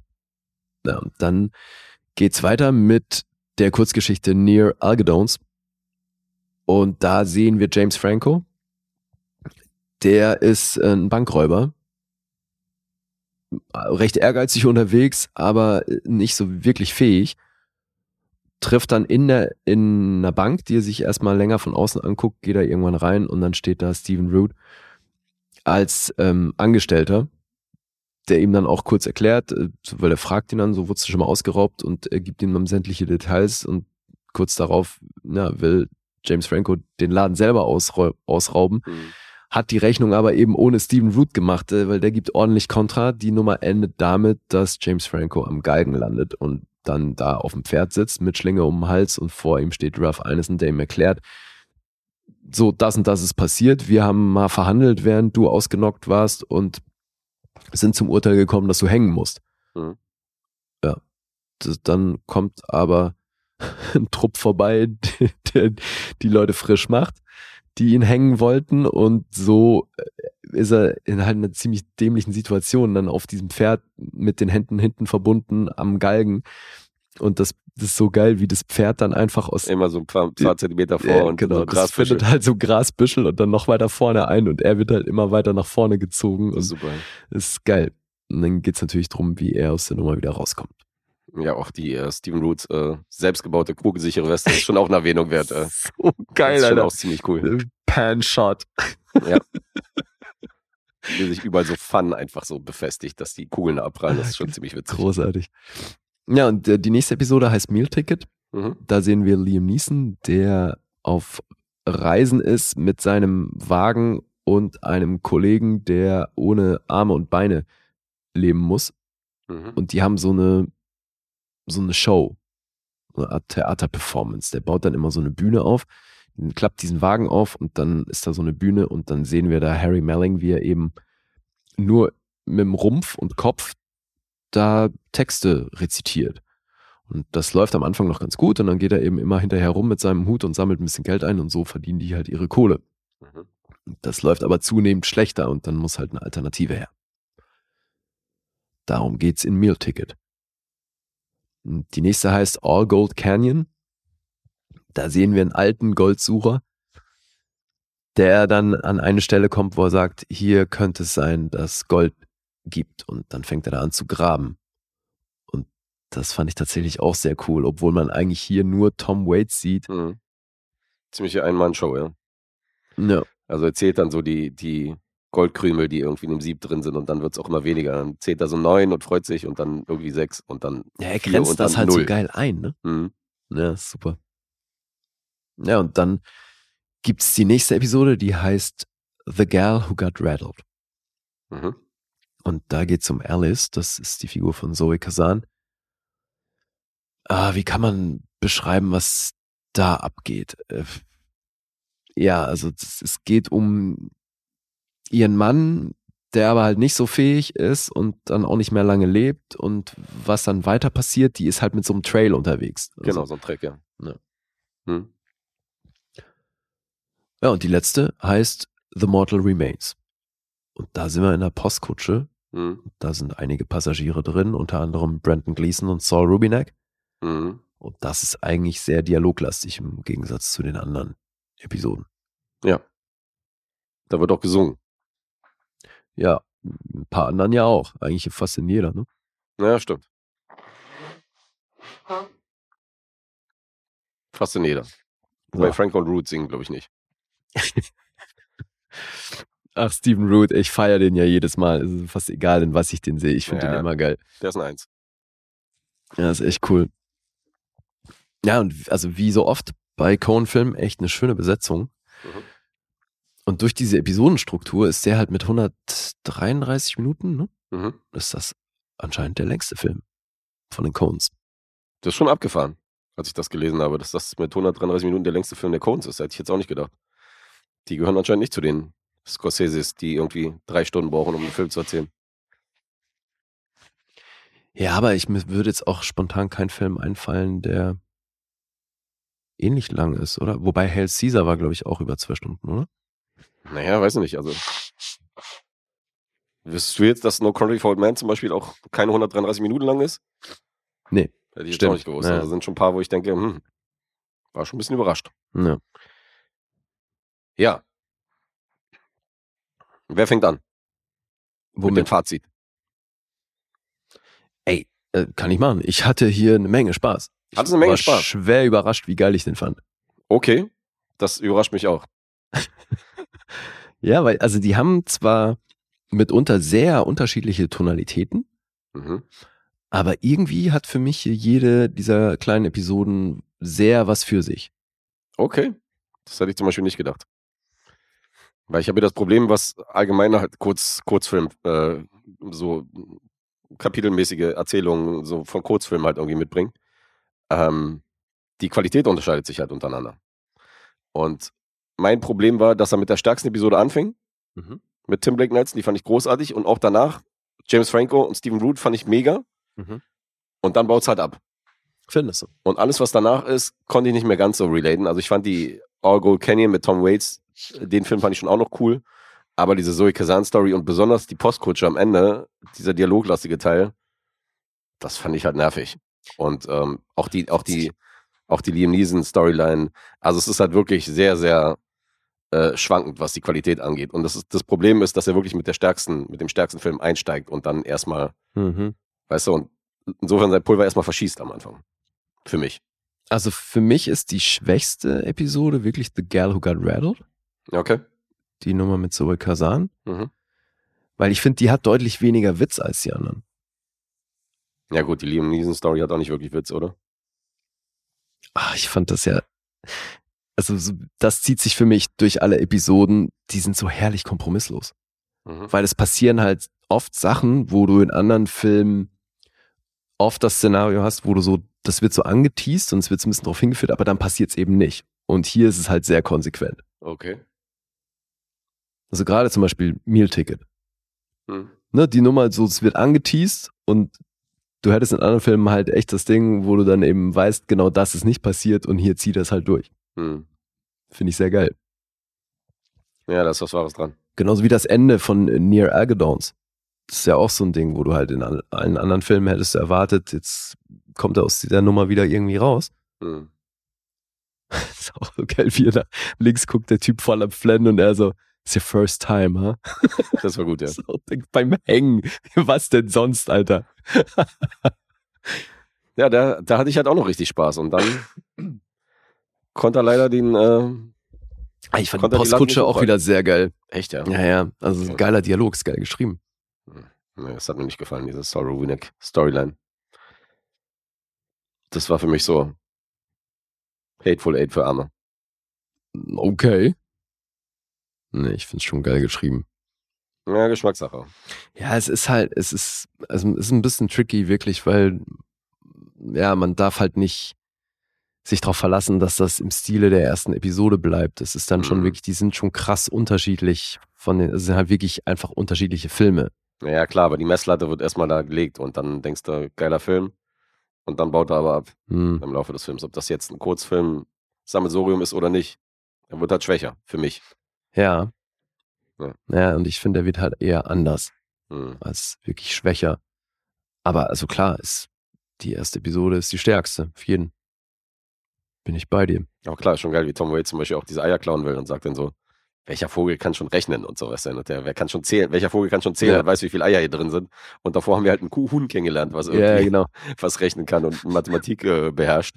Das ist auch so geil, dieses Huhn, ey. Das ist schon auch witzig. Ja. Aber diese Eulen sind auch krasse Tiere. ey. Das sind schon auch äh, faszinierende Lebewesen. Eulen. Ja. Wie kommst du jetzt auf die?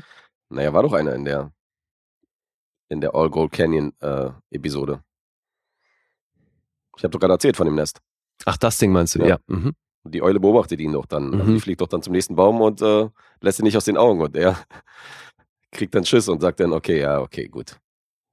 Ich lasse die Eier hier drin. Fand ich schon auch geil. Ja, er ist auch, ich meine, Tom Waits, ich mich dann währenddessen gefragt, ob ich den jemals in einer Rolle gesehen habe, wo er nicht einen Anzug in irgendeiner Variante trägt, weil er hat ja oft dann auch oft super runtergekommene Anzüge, Ja. aber ich kenne den halt eigentlich nur im Anzug.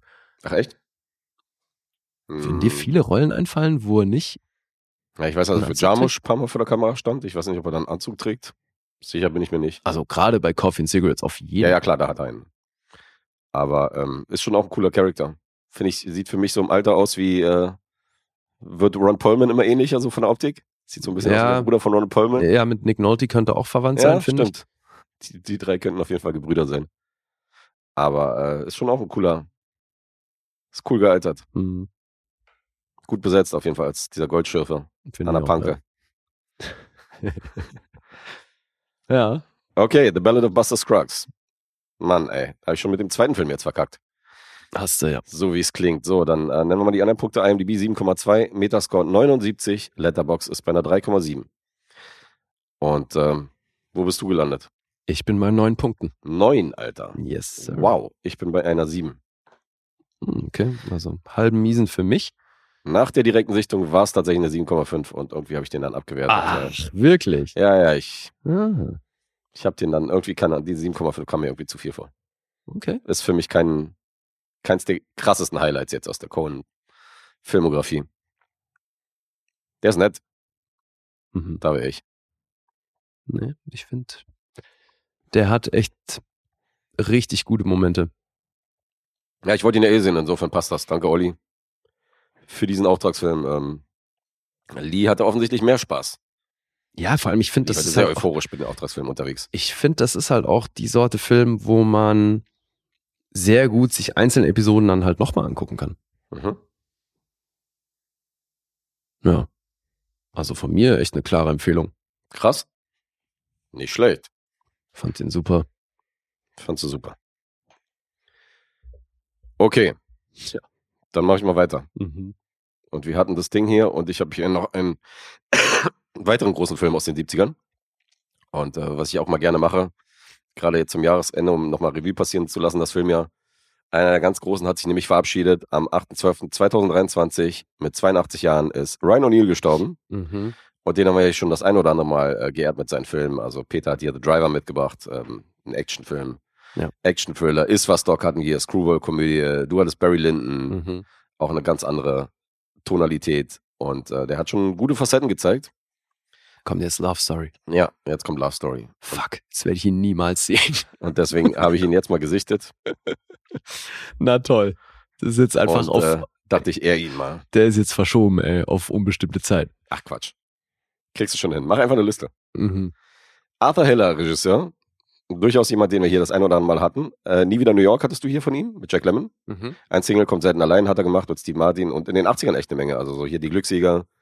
Äh, Filofax hier mit James Belushi ist von ihm. Ey, den habe ich ja auch geliebt früher, ne? Der ist cool, ja. Aber, Aber der ist wahrscheinlich, also wenn man den heute guckt, das ist Das ist wahrscheinlich Frage, nicht ja. so ein geiler Film. Jimmy Belushi war schon, der war ja auch schon eins in den 80ern. Ne? Ja. War schon sehr präsent, der Kerl.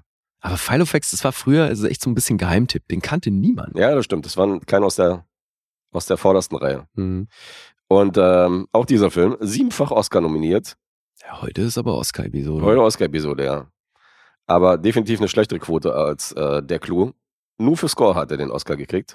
Oh, wow. Ansonsten bester Film, Hauptdarsteller, Hauptdarstellerin, Regie, Drehbuch. Äh, Eric Siegel übrigens, der auch das Sequel geschrieben hat, Oliver Story. Auch mit Ryan O'Neill, 4,6 bei IMDb. Scheint Moment mal, Love Story hat ein Sequel? Love Story und Sequel, ja. Das wusste ich genauso wenig wie das, das Ding ein Sequel hat. Abgefahren. Wo, äh, kennst du eigentlich das Sequel? Nee, das habe ich nie gesehen. Okay. Das Sequel habe ich nie gesehen. Und wie heißt das Sequel zu Love Story? Oliver Story. Oliver's Story. Und äh, die Rolle von Ryan O'Neill ist ja Oliver. Ach, okay. Mhm. Und ähm, was man noch kennen könnte, ist definitiv der Debütfilm von, ähm, äh, von dem Autor. Denn äh, Yellow Submarine, der Beatles-Film, ist auch von ihm zu Papier gebracht. Das war sein Debüt. Ja. Okay. Und ähm, was hier ein bisschen ungewöhnlich ist von der Reihenfolge, man hat erstmal das Drehbuch konzipiert, hat das Drehbuch rausgebracht für den Film und hat danach das Ganze zu einem Buch verarbeitet, was dann absoluter Bestseller geworden ist. Das heißt, es war nicht dieses Ding, dass es ein Bestseller war und dann hat man sich die Filmrechte gesichert und hat dann irgendwie einen Film daraus gemacht, sondern hier war es genau umgekehrt. Man hat erst das Drehbuch, man hat den Film und danach wurde das Buch dazu geschrieben. Mhm. Und ähm, das war nicht nur als Buch sehr erfolgreich, sondern das war 1972 der meistgesehenste Film im äh, TV. Und äh, ich bringe jetzt mal die Story. Also, Sagst du nochmal kurz das Release-Jahr? 1970. 70, ja, okay.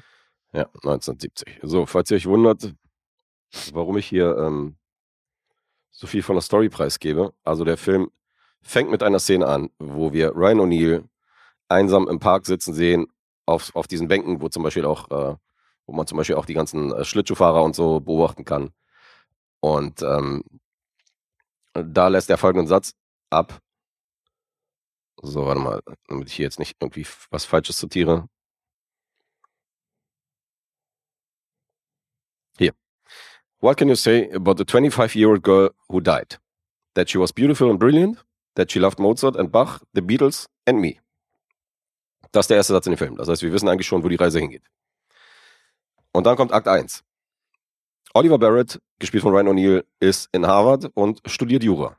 Er ist sehr beliebt, spielt Eishockey und lernt in der Bibliothek des Colleges Jenny Cavallari kennen, gespielt von Ellie McGraw. Super hübsch, lange dunkle Haare. Bisschen so die Jennifer Connelly der 70er, haben wir auch in The Getaway gesehen mit neben äh, Steve McQueen und Convoy und so. Und ähm, sie ist schon recht forsch und offensiv unterwegs. Also sie nennt Oliver auch von Anfang an irgendwie Preppy. Mhm. Und diesen Spitznamen verliert er auch nicht über den kompletten Film über. So, solange wie die zusammen sind, äh, kriegt er diesen Spitznamen nicht weg. Okay. Und ähm, lädt sich so mehr oder weniger selbst zu diesem Eishockeyspiel ein. Und die beiden kommen sich näher. Dazu muss man sagen, es wird natürlich auch die äh, Beziehung von den ähm, Eltern aufgedröselt. Das ist bei beiden irgendwie alleinerziehend. Sie ist, ähm, sie hat einen alleinerziehenden Vater und kommt aus so einer italo-amerikanischen Familie. Mhm. Ähm, natürlich sehr herzlich, der Vater, ähm, also halt so, weißt du, gastfreundlich und so. Mhm. Und das Gegenteil, das Gegenteil davon ist der Vater von Oliver Barrett. Denn der ist absoluter Millionär, ist super reich und hat ein sehr distanziertes Verhältnis zu seinem Sohn. Aber sie studiert auch in Harvard? Ja, ja, sie studiert Okay. auch in Harvard.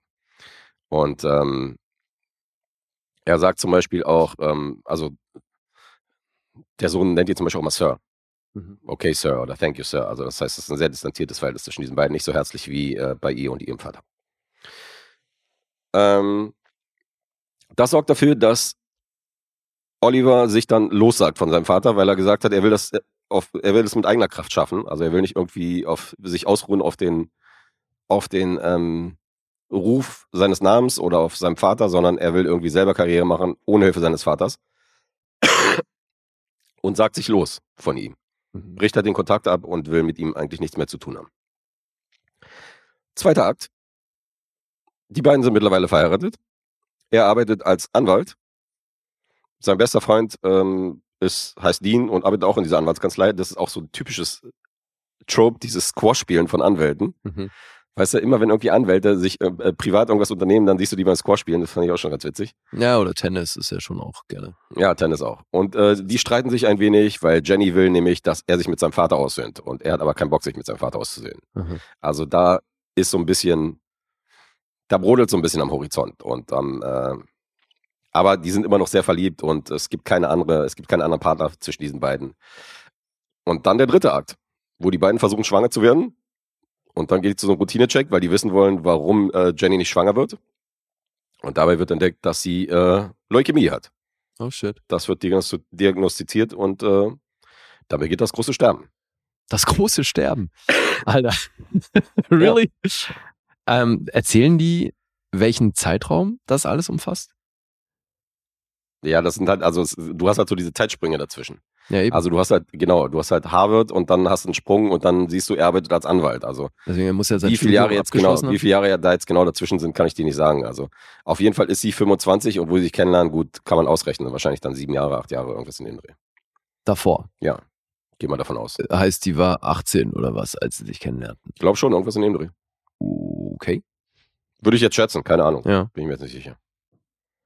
Ja, aber eben, weil er ja scheinbar damit einsteigt, dass sie dann irgendwann nicht mehr ist. Mhm. Das mit 25 und dann hätte- deswegen hat mich halt interessiert, welchen Zeitraum dieser Ehe oder dieser Beziehung überhaupt hier erzählt wird. Naja, mit wie alt die jetzt waren, als sie sich kennengelernt haben, das wird natürlich nicht gesagt. Also Gut, aber es werden halt schon Jahre ja, abgehandelt. ja, es werden mehrere Jahre Mhm. abgehandelt, definitiv. Und ähm, Leukämie, okay, fuck. Ja, ja, und das ist natürlich so, man hat ja so in Buchform oder jetzt auch in Filmform, damals hat man ja so ein, äh, hat man ja öfter mal auch so eine Werke, die halt so die ganz großen Gefühle bedienen, weißt du, die halt irgendwie, das ist schon eine Schnulze. Ach so. Und das ist von den, von den Krebsdramen ist das halt die Hollywood-Version davon. okay. Aus mehreren Gründen. Also, ähm, Ellie McGraw ist halt wunderhübsch über diesen ganzen Film. Also du hast noch nie so eine schöne sterbende Person in einem Krankenhausbett gesehen wie sie. Also sie wird halt immer schöner in diesem Krankenhausbett anstatt irgendwie. Also insofern, das ist für mich wahrscheinlich das Gegenteil von Oscar für Make-up. Hier würde ich wahrscheinlich die Goldene Himbeere nominieren, weil sie die so geschminkt haben, dass sie immer noch wunderhübsch ist, obwohl sie im Sterben liegt. Und das sind so Momente, wo ich denke, das ist schon schwierig von der Inszenierung und von der, von der Art. Und ähm, also es sind natürlich große Gefühle und ähm, ich habe ja gesagt, viel zu schön für eine Sterbende. Aber ähm, was diese großen Liebesgeschichten angeht, ist der schon, ähm, ist der natürlich schon ein legendärer Film. Aber es gibt einen Grund, warum der nicht auf diesen Listen ist. Warum Ach, der nicht auf, nicht? nee, warum der nicht auf der Schneiderliste ist. Warum der allgemein halt von den Punkten jetzt nicht so mega krass wegkommt. Das sind halt alles so Momente, weil du siehst die Flaws an dem Film. Also du siehst schon, dass der, ein, dass der einiges falsch macht, so im Laufe des Films. Das ist halt so. Es passiert halt auch nicht viel. Und du, Aber was macht er denn falsch? der Film überrascht dich halt auch nicht in jedem Moment. Also dadurch, dass du weißt, wie der Verlauf sein wird, ja. rechnest du halt jeden Moment damit, wie, äh, wie der Film halt abläuft. Das ist halt auch ein kleines Problem. Heißt, es ist nicht clever, dass die mit diesem Statement einsteigen? Nee. Das ist auch nicht clever. Okay, und was macht er denn falsch? Naja, habe ich ja gerade gesagt. Also, dass der mit diesem Statement einsteigt und dass er eine Menge halt foreshadowt, was man vielleicht, äh, wo der Film sich so äh, vielleicht überrascht hätte oder Emotionen auslösen. Aber so wirst du halt mit Emotionen konfrontiert, bevor du die Charaktere kennengelernt hast. Und du weißt, was mit dem passiert. Und das ist halt ein bisschen unglücklich, weil du weißt ja gar nicht, wer das ist. der da sitzt und diesen Monolog hält. Mhm. Also, ähm, finde ich ein bisschen unglücklich. Mm, Ja, ich finde, das muss nicht, muss nicht immer stören. War es aber in dem Fall. Ja, okay. Ja. Ist ja scheiße. Es gab auch eine Menge Schauspieler, die äh, dieses Drehbuch kritisiert haben und die gesagt haben, das wird auf jeden Fall. Ähm, die haben da keinen Bock drauf. Michael Douglas wurde gefragt, John Voight wurde gefragt, Peter Fonda, Jeff Bridges, Mhm. Michael York wurde gefragt, der hat gesagt, das wird auf jeden Fall ein Flop. Hat er auf jeden Fall äh, Unrecht behalten. Mhm. Und dann haben wir hier noch in seinem Filmdebüt Tommy Lee Jones als äh, Studentenkumpel und äh, Zimmerkollege von äh, Ryan O'Neill, Mhm. hier noch in sehr jungen Jahren. Das ist auch krass. Hast du das Video gesehen mit äh, Jenna Ortega? Welches? Die haben halt einen Film zusammen gedreht und stehen halt so, Tommy Lee Jones und Jenna Ortega? Tommy Lee Jones und Jenna Ortega und stehen halt so auf dem roten Teppich und äh, werden halt so abgelichtet von links und rechts. Mhm. Und Tommy Lee Jones dreht sich so zu ihr um und das wurde halt alles mit aufgenommen. Und fragt halt Jenna Ortega, haben wir, äh, do we share any scenes together? Und sie guckt ihn so völlig entgeistert an und sagt so, Digga, wir haben tausende Szenen zu, zusammen, so weißt du, also wir haben, wir sind die Hauptrolle in dem Film und so. Also der wirkte schon sehr durch den Wind. Aber ähm, sie hat dann super professionell und so weiter, hat dann natürlich immer in die Kamera gelächelt und so und hat dann nur so nebenbei gesagt, ja, haben wir und so. Und äh, Okay. Aber da dachte ich so, alter Falter, also ein bisschen. Naja, entweder Bisschen ist er hart verbimmelt oder sie hat halt echt wenig Eindruck hinterlassen. Eins von beiden, ja. Krass. Eins von beiden. Äh, der Vater von, von äh, Oliver wird gespielt von Ray Milland. Das ist auch ein großer Name. Bei Anruf Mord hat er mitgespielt. Definitiv auch ein Name. Und ähm, der Film geht 100 Minuten. Oh, okay. was natürlich die Kinobetreiber gefeiert haben, weil äh, durch diese richtig knackige Laufzeit, im Gegensatz zu manchen anderen Filmen der 70er, Hm. konnten die halt eine Menge äh, Vorstellungen halt Na klar. Hm. Und haben dann durch die vielen Reviews haben sie natürlich eine Menge Kohle gemacht und eine Menge Cash gemacht, weil er hat ein Budget von 2,2 Millionen gehabt und 106,5 Millionen hat er eingespielt.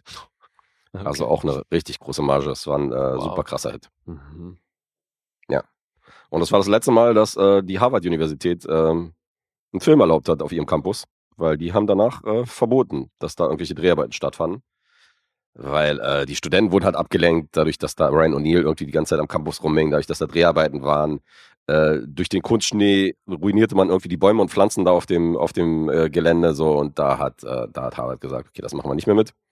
Okay. Und ähm, das war der letzte Film, der irgendwie noch, der noch gedreht worden ist.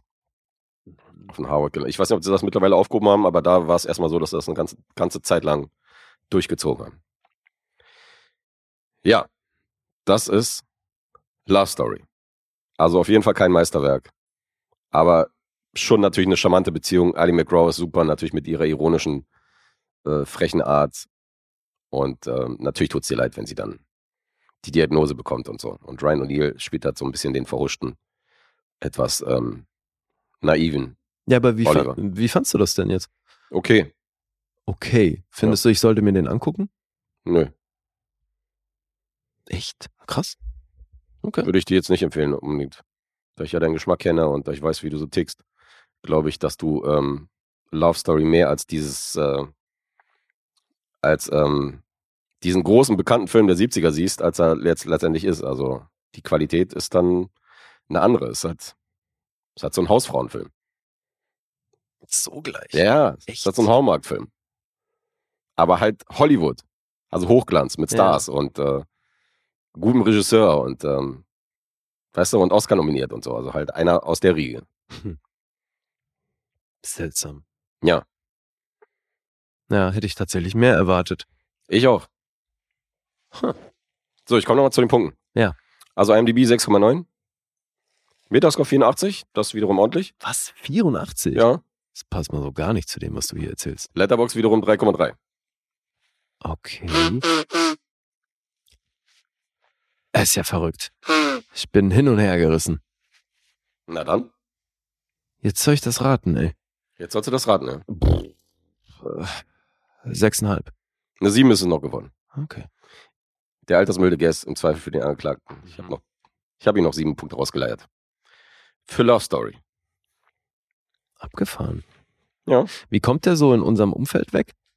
Weißt du das? Nicht gut. Also erstmal war ich überrascht, wie wenig den gesehen haben. Das sind tatsächlich nicht allzu viele. Und ähm, Otto ist bestimmt dabei. ja klar hat Otto den gesehen. Aber ähm, Großer schon- Film aus 70ern. Muss sein. Da war es schon so, dass ich ähm, hier den im Fünf Leute gelockt. Okay, krass. Also Leutnant Ferrante ist hier mit dreieinhalb noch einigermaßen versöhnlich. Ansonsten hier auf zweieinhalb, anderthalb. Uff. Nicht toll. Krass. What can you say about a 25-year-old girl who dies? Apparently a lot. Enough to fill a screenplay and a book. Or you could say that she died of terminal engineering disease. The closer you get to the death, the more beautiful you become. Plus the song is lame. Andy Williams, Ausrufezeichen. And the score is insipid and there is way too much of it. Ähm, auf jeden Fall kennst du die Melodie aus Love Story. Ja, ja. Dieses äh, Das gab früher, das fand ich immer so witzig, weil äh, früher hatten die so, wenn du beim Jugo essen warst, hatten die immer so Kassetten zu laufen, wo dann so irgendwelche Melodien liefen, weißt du, so im Hintergrund, so ein Gedudel. Das war wahrscheinlich nicht mal früher so. Das haben die heute immer noch, diese Kassetten, die sie vor 30 Wahrscheinlich, Jahren ja. liefen haben. Und ähm, da, äh, Da war das auch jetzt, dabei. jetzt habe ich natürlich Love Story erkannt. Jetzt dachte ich so, okay, das war definitiv auch dabei. Ja. Ja, ja. Ja, aber die Melodie kennt man. Die das kennt man. ich, ja. Und dann hat man natürlich eines der bekanntesten äh, Filmzitate aller Zeiten. Nämlich ähm, dieses ähm, von wegen so, ähm, ja, äh, also wenn du jemanden liebst und so weiter, dann musst du nicht um Verzeihung bitten. Ach, Das Ding ist auf jeden Fall aus. love means aus, never aus Love to never have to say I'm sorry. Genau so, der. Ja. Okay. Das ist das. Das äh, ist aus diesem Film. das ist auch in der Top 100 der Mhm. berühmtesten Filmzitate das ist aus Love Story. Ja gut, ich meine, für Krebs kann man nicht so viel, ne? Ja. Also vor allem für Leukämie. Das ist Das Hässliche. letzten Jahr und vor allem halt, also in den 70ern man noch so sicher ein Todesurteil. Das ist halt schon auch krass. Ne? Das ist heute definitiv nicht mehr so. Ja, ja, und sie, ähm, also sie, sie will es auch nicht künstlich in die Länge ziehen. Also sie ist dann auch so selbstbewusst, dass sie sagt so, wenn es halt nichts bringt, das groß in die Länge zu ziehen, so, das ist ja kein Leben, wenn ich hier im Bett irgendwie Ja. äh, versauere und so. Und ähm, Ja. deswegen, und mit der Entscheidung kommt er natürlich auch nicht klar. Ja. Also sie macht sich mehr Sorgen um ihn als er um sie. Oder beziehungsweise sie macht sich tatsächlich auch krasse Sorgen um mehr um, äh, um ihn als um sich selbst. Das Mhm. wollte ich sagen. Hm. Ja, Krass, Mensch. Hätte ich nicht gedacht, aber gut. ja, jetzt habe ich mal gesehen. Schade. Ja. Auch mal schön. Okay, und jetzt haben wir schon wieder einen Oscar-Film. Also, Ja. ich, war ich heute der Einzige ohne Oscar-nominierten Film? Ja, ne? Du warst der Einzige heute, ja. Tja. Jetzt eine Oscar-Episode hätten wir daraus machen können, aber nein. Die Tanz aus der Reihe. Hm. Ja, unser Kumpel Snake hat sich beim Punkteraten einen Film verdient und hatte ein bisschen Angst, den äh, in den Ring zu werfen, weil das tatsächlich eins äh, seiner absoluten Lieblingsfilme ist, ever. Und ähm, deswegen fürchtet er sich ein bisschen vor dieser Rezension, also gucken wir mal. Weil wir da wieder so gnadenlos sind. Na, Was ist das für ein Rotz? No pressure. Das hat der Villeneuve hier wieder verbrochen. Ja, dieser doofe Villeneuve. Ja, aber also ich glaube, das kriegen wir so nicht erzählt. Ist kein Geheimnis. Der Herr steht bei uns beiden echt hoch im Kurs. Wir haben hier schon einiges von ihm besprochen und das meiste haben wir gefeiert. Und jetzt habe ich aber in Erinnerung, weil ich mal davon ausgehe, dass ich jetzt wieder anfange mit dem Tippen hier. Mhm. Ich habe da echt mit mir gehadert, weil ich bin mir sicher, dass du jedes Mal, wenn wir über diesen Film ansatzweise gesprochen haben oder es eben um das Schaffen von Villeneuve ging, dass du Arrival immer, dass du bei dem immer gesagt hast, der gehört für dich zu den schlechtesten von ihm. Dann, Das habe ich noch da spielt ja das Gedächtnis von Lima ab und zu tatsächlich Stimmt, ne? Das schlecht. hast du gesagt. Siehst du, weil das habe ich so, das habe ich so in Erinnerung. Jetzt, das ist aber die Frage, bei einem Regisseur, wo ich weiß, dass der für den ein oder anderen 10-Punkte-Film verantwortlich war. Mhm. weil ich glaube, bei Blade Runner waren wir uns einig, ne, Ja, dass ja. das ein 10-Punkte-Film war. Das sind zehn. Und der hat ja wirklich einige richtig gute Filme gemacht. Also die du auch richtig gut findest. Mhm. Was heißt in seinem Schaffen der schlechteste? Das kann ja immer noch ein guter Film sein für andere Leute. Ne? Deswegen ist ist tricky. Ich bin, ich habe mich jetzt auf eine 7 eingeschossen. Okay. Weil ich glaube, wenn der, das ist so ein bisschen wie bei Paul Thomas Anderson. Der macht eigentlich primär gute Filme. Was ist dann so sein schlechtester noch wert? Und deswegen Ja, war irgendwo vielleicht sogar sechseinhalb oder so. Aber ich habe mich jetzt mal, weil Altersmilde und so, guess, dachte ich, sieben sind vielleicht drin. Okay. Äh, bei dir war es eine Erstsichtung, wenn ich das richtig in Erinnerung habe. Also du kanntest den noch nicht, oder? Bitte was? Hast du Arrival gesehen? Ich habe Arrival gesehen und ich habe da, also witzig, dann Ach so. erinnerst du dich da scheinbar nicht. Ich habe auf jeden Fall auch schon öfter mal was zu Arrival gesagt. Okay, das hatte ich nicht mehr auf dem Schirm. Hm. Ich sag eine 9. Mhm. Zögerlich. Naja, ich sag mal so, die Episode noch rumzureißen ist eh schwer. Das ist ja schon eine solide Führung, wenn ich mich, Ja. äh, wenn ich damit gezählt habe. Ja, habe ich, aber eben, also wenn, wenn du den jetzt wirklich, wirklich scheiße findest und hier irgendwie bei drei Punkten bist, dann habe ich jetzt natürlich ein Problem. Also du hast es gut eingeleitet. Das ist, wir reden von Villeneuve. Das äh, so richtig scheiße äh, macht der Mann nicht. Also der dreht schon gute Filme, aber Mhm. im direkten Vergleich mit seinen anderen Filmen war der halt bei mir immer eher weiter unten. Und für Snake ist das halt sein Lieblingsfilm überhaupt. Also nicht nur in seiner Filmografie, sondern überhaupt einer seiner Lieblingsfilme. Okay. Und ähm, gucken wir mal. Es gibt ja auch äh, Filme, wo wir unsere Meinung auch mal revidieren. Deswegen hat er auch Schiss, weil er kannte meine Letterbox-Bewertung und die ist auf jeden Fall recht skandalös. Also wenn man so die anderen Punkte äh, betrachtet, Ach so, ja? ja, ja, Oh fuck, habe ich jetzt so daneben gehauen.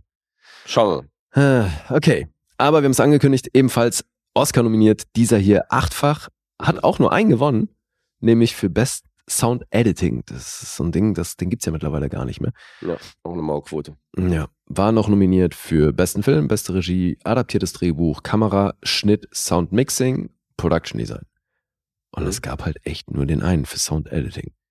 Das ist schon hart. Keine dolle Ausbeute. Ja. So, Drehbuchautor, Eric Heiserer. Was hat der in seiner Filmografie? Äh, Bird Box hat er das Drehbuch geschrieben, äh, Lights Out ist von ihm und dann hat er so ein paar Horror-Remix äh, der 2010er Jahre gemacht. Also Nightmare ist von ihm, äh, dieses Remake und ähm, The Thing, auch irgendwie von vor zehn Jahren. Ja, aber alles Das gemessen an diesem Film halt einigermaßen flach und Mhm. Das Ganze basiert aber auf einer Geschichte namens Story of Your Life von Ted Chang. Genau, der ist der Autor der Buchvorlage, ist eine Kurzgeschichte, glaube ich, wenn ich das, Ja, äh, meine ich auch. wenn ich das richtig in Erinnerung habe. Mhm. Ja, Villeneuve hat Regie geführt und ich finde es super spannend, dass hier einer der Produzenten unter anderem Sean Levi ist. Mhm. Der Herr, dem wir Free Guy zu verdanken haben. Ja, der eher für, für Comedies äh, Nee, der ist schon breit aufgestellt, zuständig was der ist. so ja, gut, aber er macht produziert. schon, er macht schon Menge äh, Popcorn-Unterhaltung. ja, eben, Das es ist halt sonst echt eher Popcorn-Stuff und ja, das wäre frech, glaube ich, Arrival als Popcorn-Film zu bezeichnen. Das ist er, glaube ich, nicht. So gut, dann ähm, mache ich mal auch ein bisschen äh, was für den Podcast und füg mal. Ja, ich wollte noch kurz den Komponisten erwähnen. Ja, erzähl. Das finde ich nämlich auch wichtig, weil also Sicario hat er auch schon gemacht und ich glaube für Villeneuve eh auch schon ein paar Sachen. Johann Johansson, Mhm. der hat hier die Musik gemacht. Und das Krasse finde ich halt, dass der nicht für einen Oscar in Frage kam, weil hier am Ende ein Stück von Max Richter verwendet wurde, Mhm. On the Nature of Daylight. Und deswegen ist der nicht für, kommt der nicht für einen Oscar in Frage. Ja, schon traurig. Das ist echt dreist. Ist ja auch mittlerweile verstorben, der Bursche. Ja, viel zu früh. Mhm. Definitiv. So, jetzt zur Story. Also, die Linguistin äh, Louise Banks kommt zur Vorlesung und es herrscht Unruhe. Also, du siehst, Studenten sind mehr draußen als äh, draußen in den Gängen als irgendwie im äh, Vorlesesaal. Überall klingen Handys und ähm, irgendein Student sagt ihr dann, sie soll den Fernseher anmachen. Und die Nachrichten berichten über zwölf identische, riesige, muschelartige Flugobjekte, die sich halt verteilt über die Erdkugel, über gewissen Gebieten schwebend halt irgendwie festsetzen. Und ähm, dann wird sie besucht vom US-Militär. Colonel Webber, also sie wird gespielt von Amy Adams, Colonel Webber wird gespielt von Forrest Whitaker. Der kommt dann vorbei und will sie für einen Auftrag engagieren. Nämlich, ähm, er will die Linguisten holen, um mit den Aliens zu kommunizieren. Denn einmal am Tag öffnet sich diese Muschel und dann entsteht halt so ein Zugang, damit äh, Menschen bzw. das Team um Louise halt dann das, das Flugobjekt betreten können. Mit dabei übrigens auch der Physiker Ian Donnelly, gespielt von Jeremy Renner. Und äh, hinter einer riesigen Scheibe tauchen dann zwei Heptapoden auf, heißen die, glaube ich. Das sind so riesige Aliens, so mit Tentakeln. Ich weiß nicht, ob man das so übersetzen würde, aber ja. Ich habe es irgendwie gelesen, also. Heptapods halt. Ja. Ja. Why not? Und ähm, die werden vom Team auch Albert Ja, weil man Costello auf Deutsch, glaube ich, nicht Pod als Bein nimmt, ne?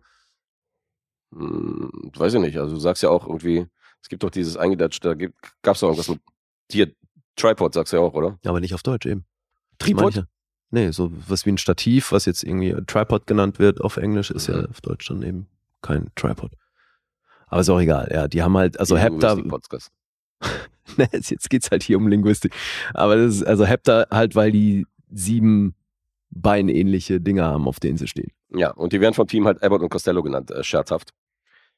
Und ähm, ja, dann kommunizieren die, es verläuft eigentlich relativ friedlich im Laufe des Films. Bis dann eine Botschaft der Aliens mit Waffe anbieten übersetzt wird. Und das sorgt für Panik.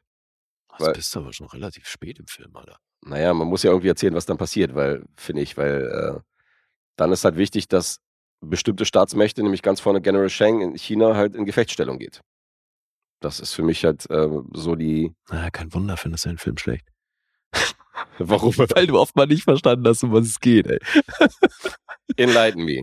Nee, es, es finde ich fein. Ich fand es eh spannend, dass du mit der Beschreibung der Handlung so einsteigst, weil der Film steigt halt mit was anderem ein, was einen enorm, eine enorme Wichtigkeit hat. Ja, für gibt einen. Grund, warum ich das nicht gesagt habe, weil ähm, das hat ja schon mit einem gewissen Twist zu tun und deswegen habe ich das jetzt mal komplett außen vor gelassen Mhm. und habe jetzt nur die eigentliche Story erzählt, um jetzt die Überraschung nicht vorwegzunehmen, weil äh, äh, logisch wird der Anfang oder beziehungsweise die erste Szene, womit der Film einsteigt, dann am Ende wird ein Bogen gespannt und darauf wollte ich eigentlich gar nicht angehen. Also das war Okay. Absicht. Das war bewusst. Deswegen hast du lieber mal gespoilt, was dann die Chinesen vorhaben. Gespoilt. Also ich glaube, dass man relativ früh erfährt, dass die, äh, dass die den Aliens nicht wohl, wohlgesinnt sind und ähm, man nee, das ist, das ist schon, Nee. also Ende zweiter Akt ähm, entscheiden sich die Chinesen da aktiv zu werden, natürlich.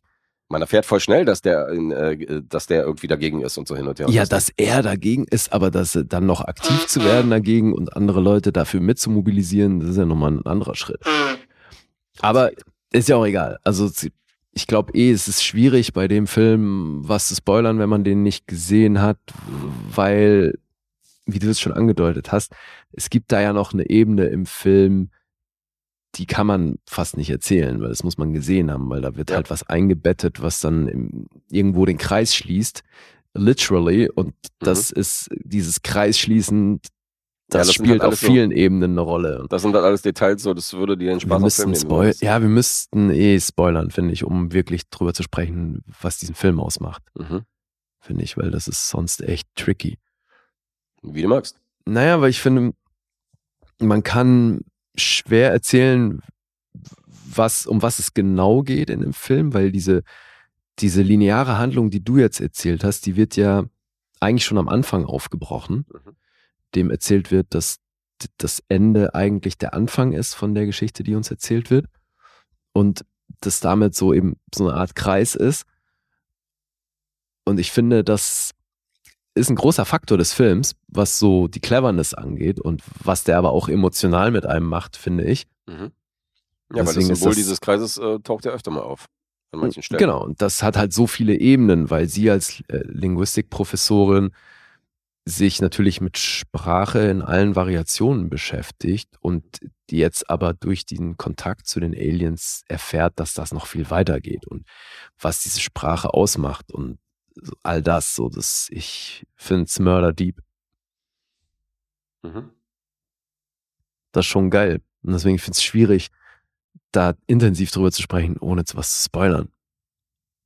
Aber das Spannendste für mich jetzt mal vorweg, wie, wie ging dir das jetzt bei der erneuten Sichtung? Hat sich da was verändert? Definitiv. Also die drei Sterne, die ich bei Letterboxd gegeben habe, Drei waren's. waren definitiv zu hart. Das Ah, okay. äh, kann ich an der Stelle erwähnen. Mhm. Aber ich erinnere mich, dass ich sehr unterwältigt aus dem Kino kam damals. Mhm. Weil ich hatte vorher Filme von ihm gesehen. Ich habe Sicario gesehen. Ich habe ähm, äh, ich hab Prisoners gesehen und so eine, so eine Filme, weißt du. Und äh, Villeneuve war für mich und auch Enemy und so. Das sind für mich so mega krasse Filme, Blade Runner. Und ähm, dann habe ich Arrival gesehen und dachte so, okay, irgendwie, ir- irgendwie funzt das nicht. Und ähm,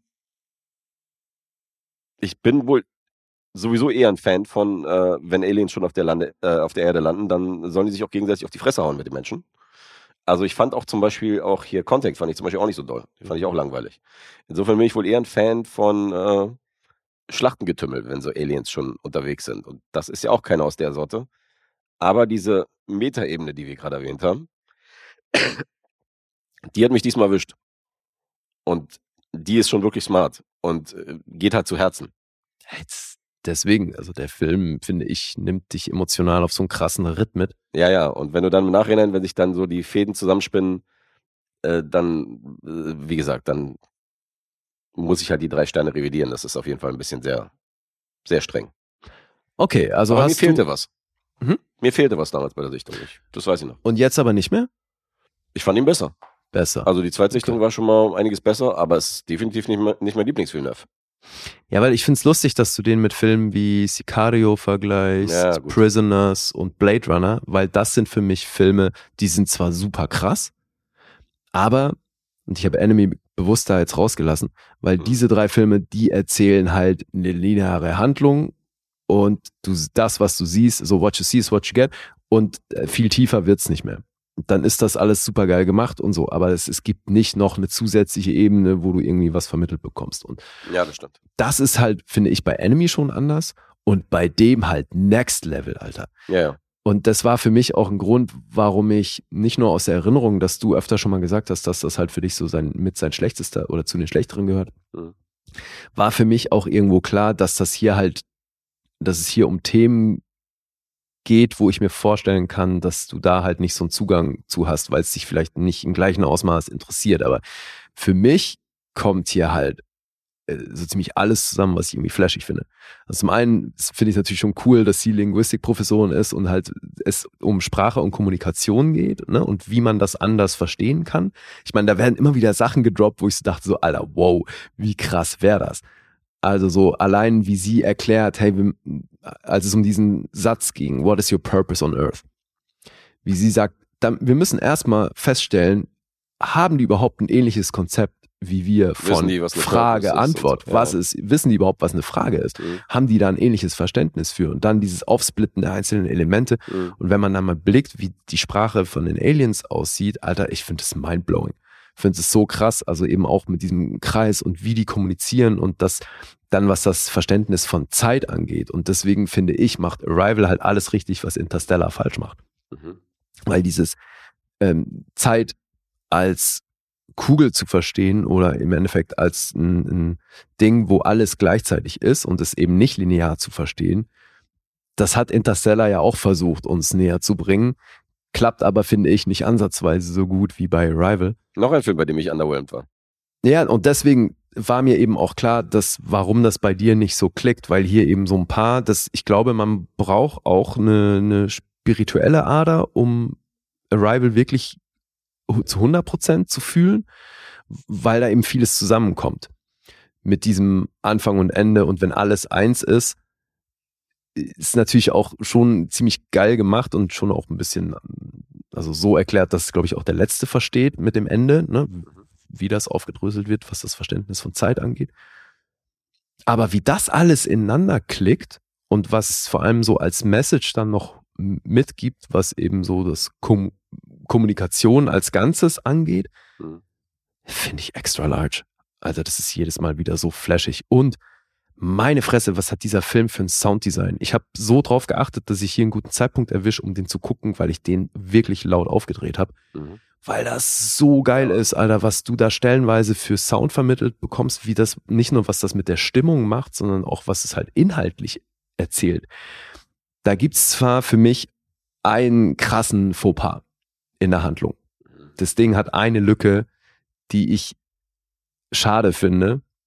Es ist zwar fürs Bild schön, aber es ist halt Wirkung vor Logik. Die Nummer mit dem Vogelkäfig. Okay. Weil die haben ja in dem Moment, wo sie diese Shells, also diese Raumschiffe betreten, um, um mit den Aliens zu kommunizieren, haben die ja immer einen Vogelkäfig dabei, um den Sauerstoffgehalt in, zu überwachen in der Luft. Wie bei den Kohleminen damals. Genau. Mhm. Um halt zu wissen, haben wir noch genug Sauerstoff, um hier überhaupt sein zu können. Parallel machen sie Video und vor allen Dingen Tonaufnahmen von der Kommunikation mit dem Alien. Mhm. Ja, du bist in einem Raum, hast Richtmikros und nimmst auf, was gesagt wird. Und dann stellst du einen fucking Wellensittich oder irgendeinen äh, Vogel im Käfig daneben, der nonstop piept. Okay. Das ist, wenn Der du. Toningenieur. Naja, klar, weil das ist, das ist so unlogisch, Alter, weil wenn du Mhm. versuchst aufzunehmen, was da gesagt wird und das auch so irgendwelche Brummen, Basslaute sind, wo du keine Worte rausfiltern kannst, Mhm.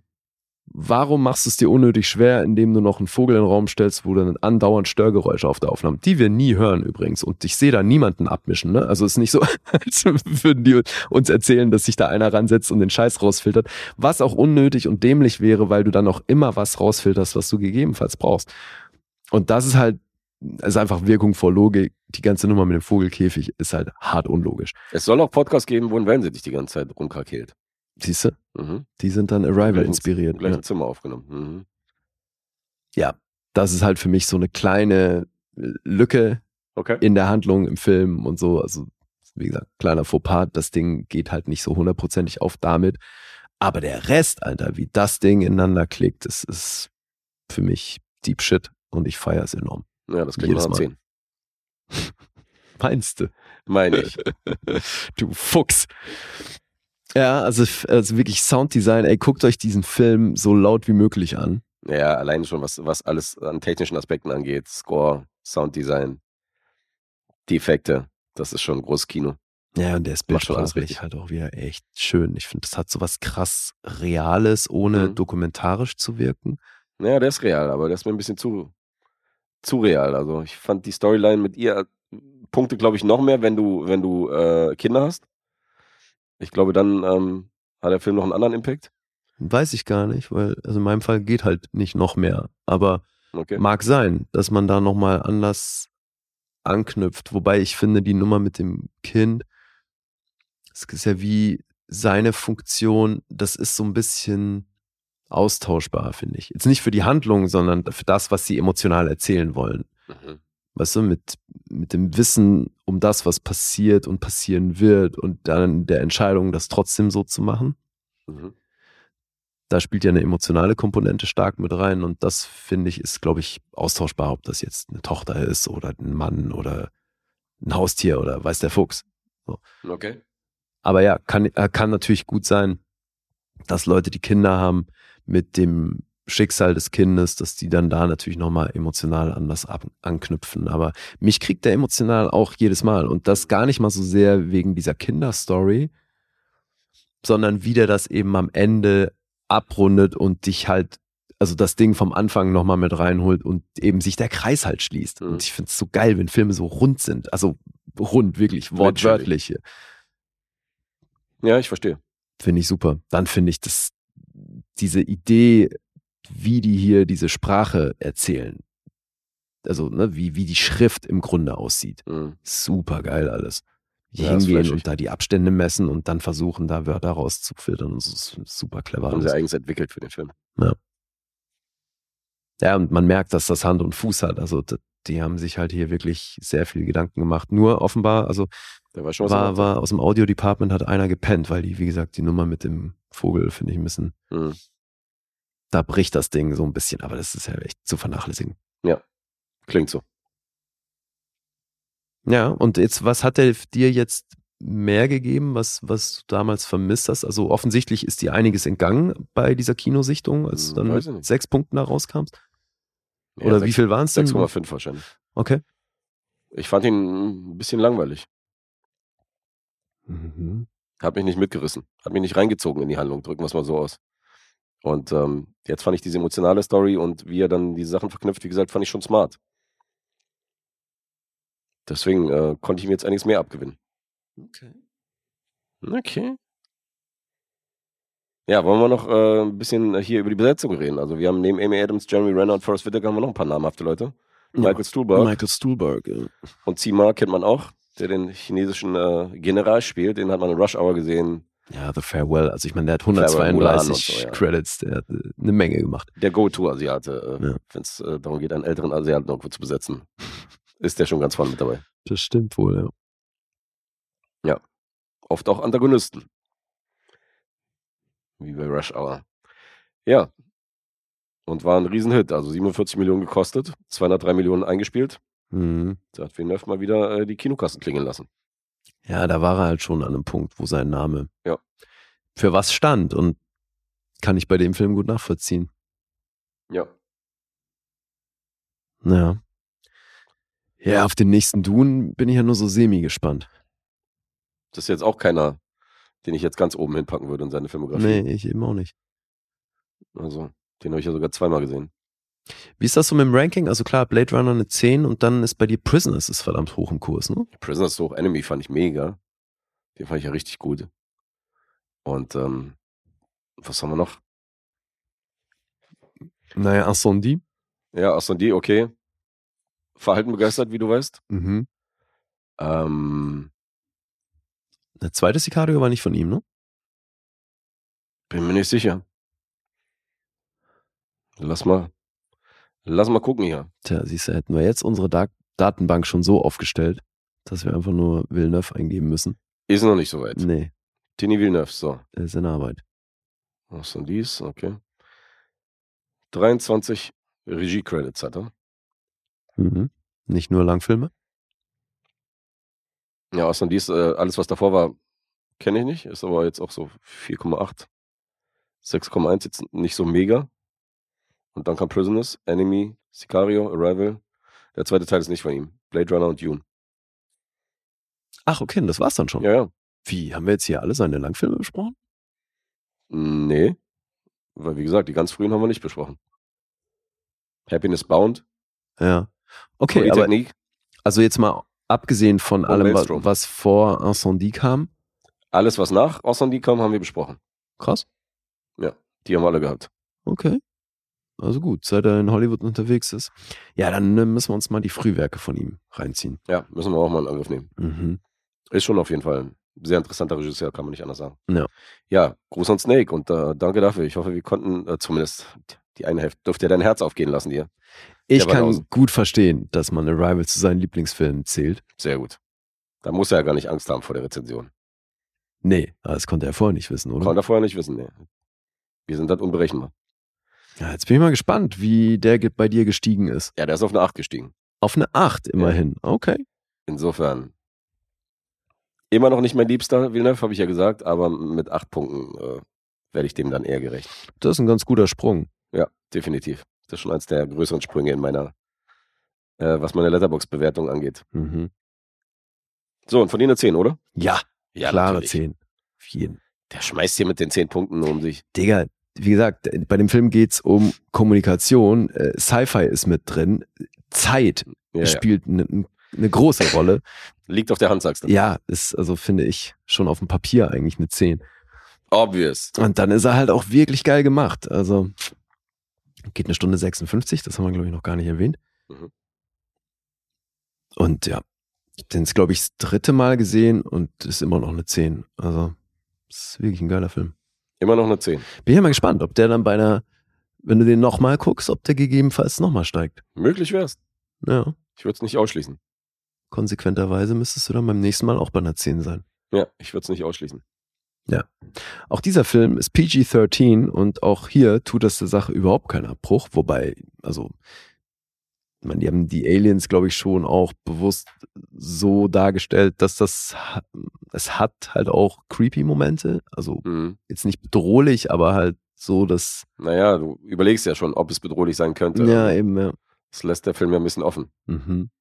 Weil es wird ja nicht, es wird ja auf die Frage, was der Purpose ist der Aliens, das wird ja nicht beantwortet am Anfang. Insofern spielt der Film ja damit, dass du dir selber Gedanken machst, was die eigentlich wollen. Mhm. Alright. Arrival. Wunderbar. Arrival, danke dafür. bin sehr froh, dass die nicht den Titel des Buches übernommen haben, weil Mhm. das war der Arbeitstitel, Story of Your Life. Und das hat dann bei Testscreenings aber schlecht abgeschnitten. Und so sind sie bei Arrival gelandet. Kannst du verstehen.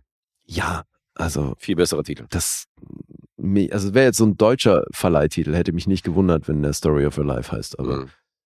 das, Story of Your Life ist auch so ein nee, es ist halt mörder cheesy. Ja. Und es spoilert ein bisschen was, finde ich. Mhm.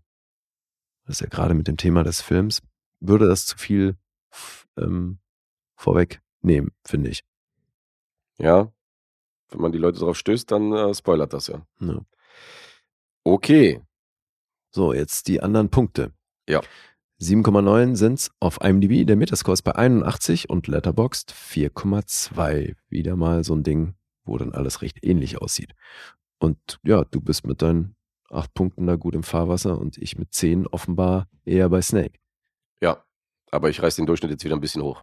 Sehr gut. 4,1 hat er bei mir, äh, habe ich aus Letterbox notiert. Habe ich auch. Habe ich was anderes gesagt? 4,2 hast du gesagt. Das hat mich jetzt ein bisschen irritiert. Und Okay. dachte so, der ist gestiegen jetzt Nee, ich habe Tagen? 4,1 aufgeschrieben. Habe ich 4,2 gesagt? Jo. Okay. Nee, 4,1 sind's. Da freut er sich, dass ein Film mal Linguistik äh, bespricht und kann die 1 nicht von der 2 unterscheiden. Ja, siehst du. Der Lee. Der Mathe ist was ganz anderes. Ja, Mathe ist was ganz anderes. Ja, Das ja. sind Zahlen, keine Buchstaben. Wobei das ja auch, äh, finde ich auch so geil, ne? Wie so für den Ian Donnelly der sehr, sehr wissenschaftlich und rational halt an solche Themen rangeht. Mhm. Was ich auch geil finde, ne? You want science, ask your dad. Mhm. Dass somit seine ersten Fragen sind, okay, habt ihr alles durch, so äh, Primzahlen, Fibonacci, habt ihr das alles abgehakt? So nach dem Motto, Ausschussverfahren, das Ja, ja, Thema habt ihr schon, ne? Ist ganz klar, dass man auch erstmal mathematisch an so ein Thema rangeht. Und er es dann ja auch geil findet, dass er sagt, hey, du gehst Sprache wie ein Mathematiker an. Ja, eben, also ich finde, da gibt's auf ganz vielen Ebenen irgendwie was, was ich sehr cool finde. Hat seine smarten Momente, definitiv. Mhm. Ja, apropos Zahlen. Ähm, in der nächsten regulären Episode geht ja ein neues Punkteraten los. Und ähm, Ach, haben wir einen Endstand. ja, wir haben jetzt einen Endstand. Und ähm, für diejenigen, die sich vielleicht mal Gedanken machen sollten, wie lange die Episode gehen könnte, vielleicht äh, denkt ihr nochmal zurück oder hört in die Episoden äh, rein, die wir so immer am Anfang des Jahres irgendwie aufgenommen haben. Vielleicht äh, passiert da das eine oder andere, was auf die Laufzeit schließen könnte. Insofern ähm, nur so viel als Tipp. Ähm, vielleicht äh, geht da was für diejenigen, die sich überlegen, äh, wie das Punkteraten abläuft. Sehr kryptisch hier. Ich habe nichts verstanden von dem, was du gerade gesagt hast. Aber das Sehr kryptisch. Macht ja nichts. Ja, weil du es wahrscheinlich nicht- auf dem Schirm hast, was, was passiert in der nächsten Episode.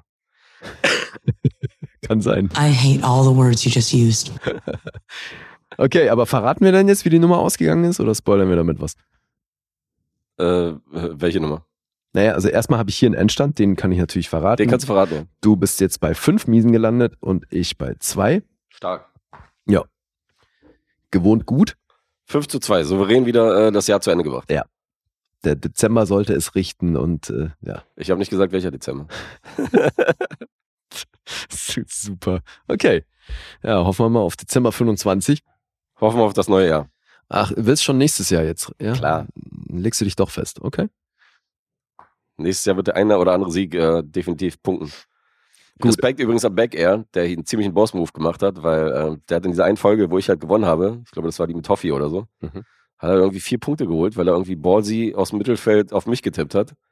Mhm. Und dann hat er danach noch irgendwie zweimal vier Punkte geholt, hat, als er auf, auf dich angetippt hat und ist dann irgendwie aus dem Mittelfeld, ist er irgendwie auf den ersten Platz geschossen. Geil. Also, äh, good job, Mhm. was das Punkteraten angeht. Du hast auf jeden Fall einen guten Lauf hingelegt im Dezember. Fand ich schon beeindruckend, äh, was er da für eine Taktik an den Tag gelegt hat. Sehr cool. Ja, überlegt euch mal, was, womit wir die Episode eventuell anfangen im Januar und äh, könnte sein, dass das auf die Länge schließt. Mhm. Mhm. Mhm. Okay. Hast du noch was? Ja, erzählen wir jetzt, wie, die, wie der Monat zu Ende gegangen ist Ach so, für uns? der Monat. Aber natürlich machen wir das. Ja, ich weiß ja nicht, ob das für manche interessant ist. Für mich ist das auf jeden Fall eher äh, niederschmetternd. Ah ja? Ah ja. Trank einen Schluck aus dem Wasser. Ja, was soll ich da sagen? Ich, ich Talk to my head. wäre ja gern überrascht, aber äh, ich habe ja so ein bisschen angekündigt. Du wirkst nicht so richtig überrascht. Hm. So, Punkte raten. Also die regulären Episoden sind jetzt ausgegangen ähm, 2 zu 6. Mhm. Nee, 3 zu 6. Entschuldigung. Was jetzt? 3 zu 7. 3 zu 7. Ja, 3 zu 6 war der letzte Stand. Jetzt so. sind wir bei 3 zu 7. Okay. Immerhin drei Punkte geholt. Sehr gut. Kleine Ziele und so. I am an excellent guesser. Wie steht's bei der Support-Episode? 3 zu 1. Okay, da geht auch nicht mehr viel. Eine haben wir noch. Eine haben wir noch, ja. Wird schwierig, zwei Punkte zu machen. Also da sind wir wieder bei der Ergebniskosmetik. Mhm. Alright, so. Das Jahr ist zu Ende. Dann würden wir uns auch hier in der regulären Episode äh, natürlich bei allen Hörern bedanken, die hier fleißig die Banausen supporten, Ja. äh, Kommentare schreiben und ähm, fleißig kommentieren bei YouTube und Co. Und die neu dazugekommen sind, herzlich willkommen. Sowieso, ja. Herzlich willkommen an die ganzen Atzen. Mega gut. Und Riesendank an alle, die das jetzt schon auch seit über vier Jahren hier mit uns mitmachen. Ja, ist richtig krass. Danke an alle Gäste und an alle, die das eben mit supporten und hören. Eine sehr treue Gemeinde ist das. Die Ja, Banausen, das ist die schön. Banausen-Truppe. Das hätten wir uns so auch nicht träumen lassen. Nee, gefällt uns. Dafür, dass wir einfach mal mit Null angefangen haben und überhaupt, äh, überhaupt keine Connections hatten in dieser Hinsicht, Ja. Ja, das ist echt krass. ist das schon ordentlich. Ja, aber du hast dich da ja auch immer wieder ins Zeug gelegt und hier fleißig mit anderen Podcasts connected und so. Ja. Das ist ja auch gewachsen über die Jahre. Networking, ja. Networking, ja, machst du gut. Teamwork. Ja. Ja, das auch. Und äh, illustre Gäste sollten wir da noch im neuen Jahr haben. Teilweise Leute, die uns zum ersten Mal besuchen.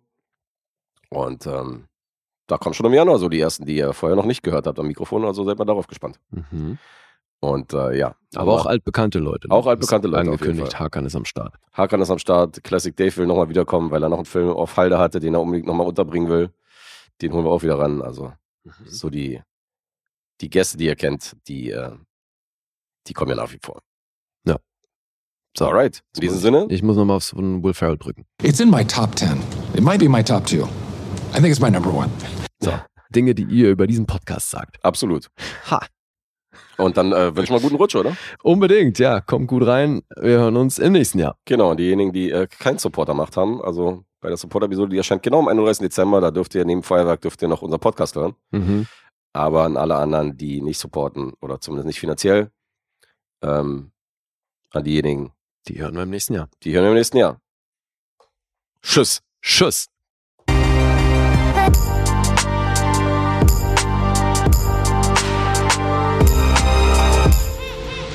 Bewegt Bild Banausen.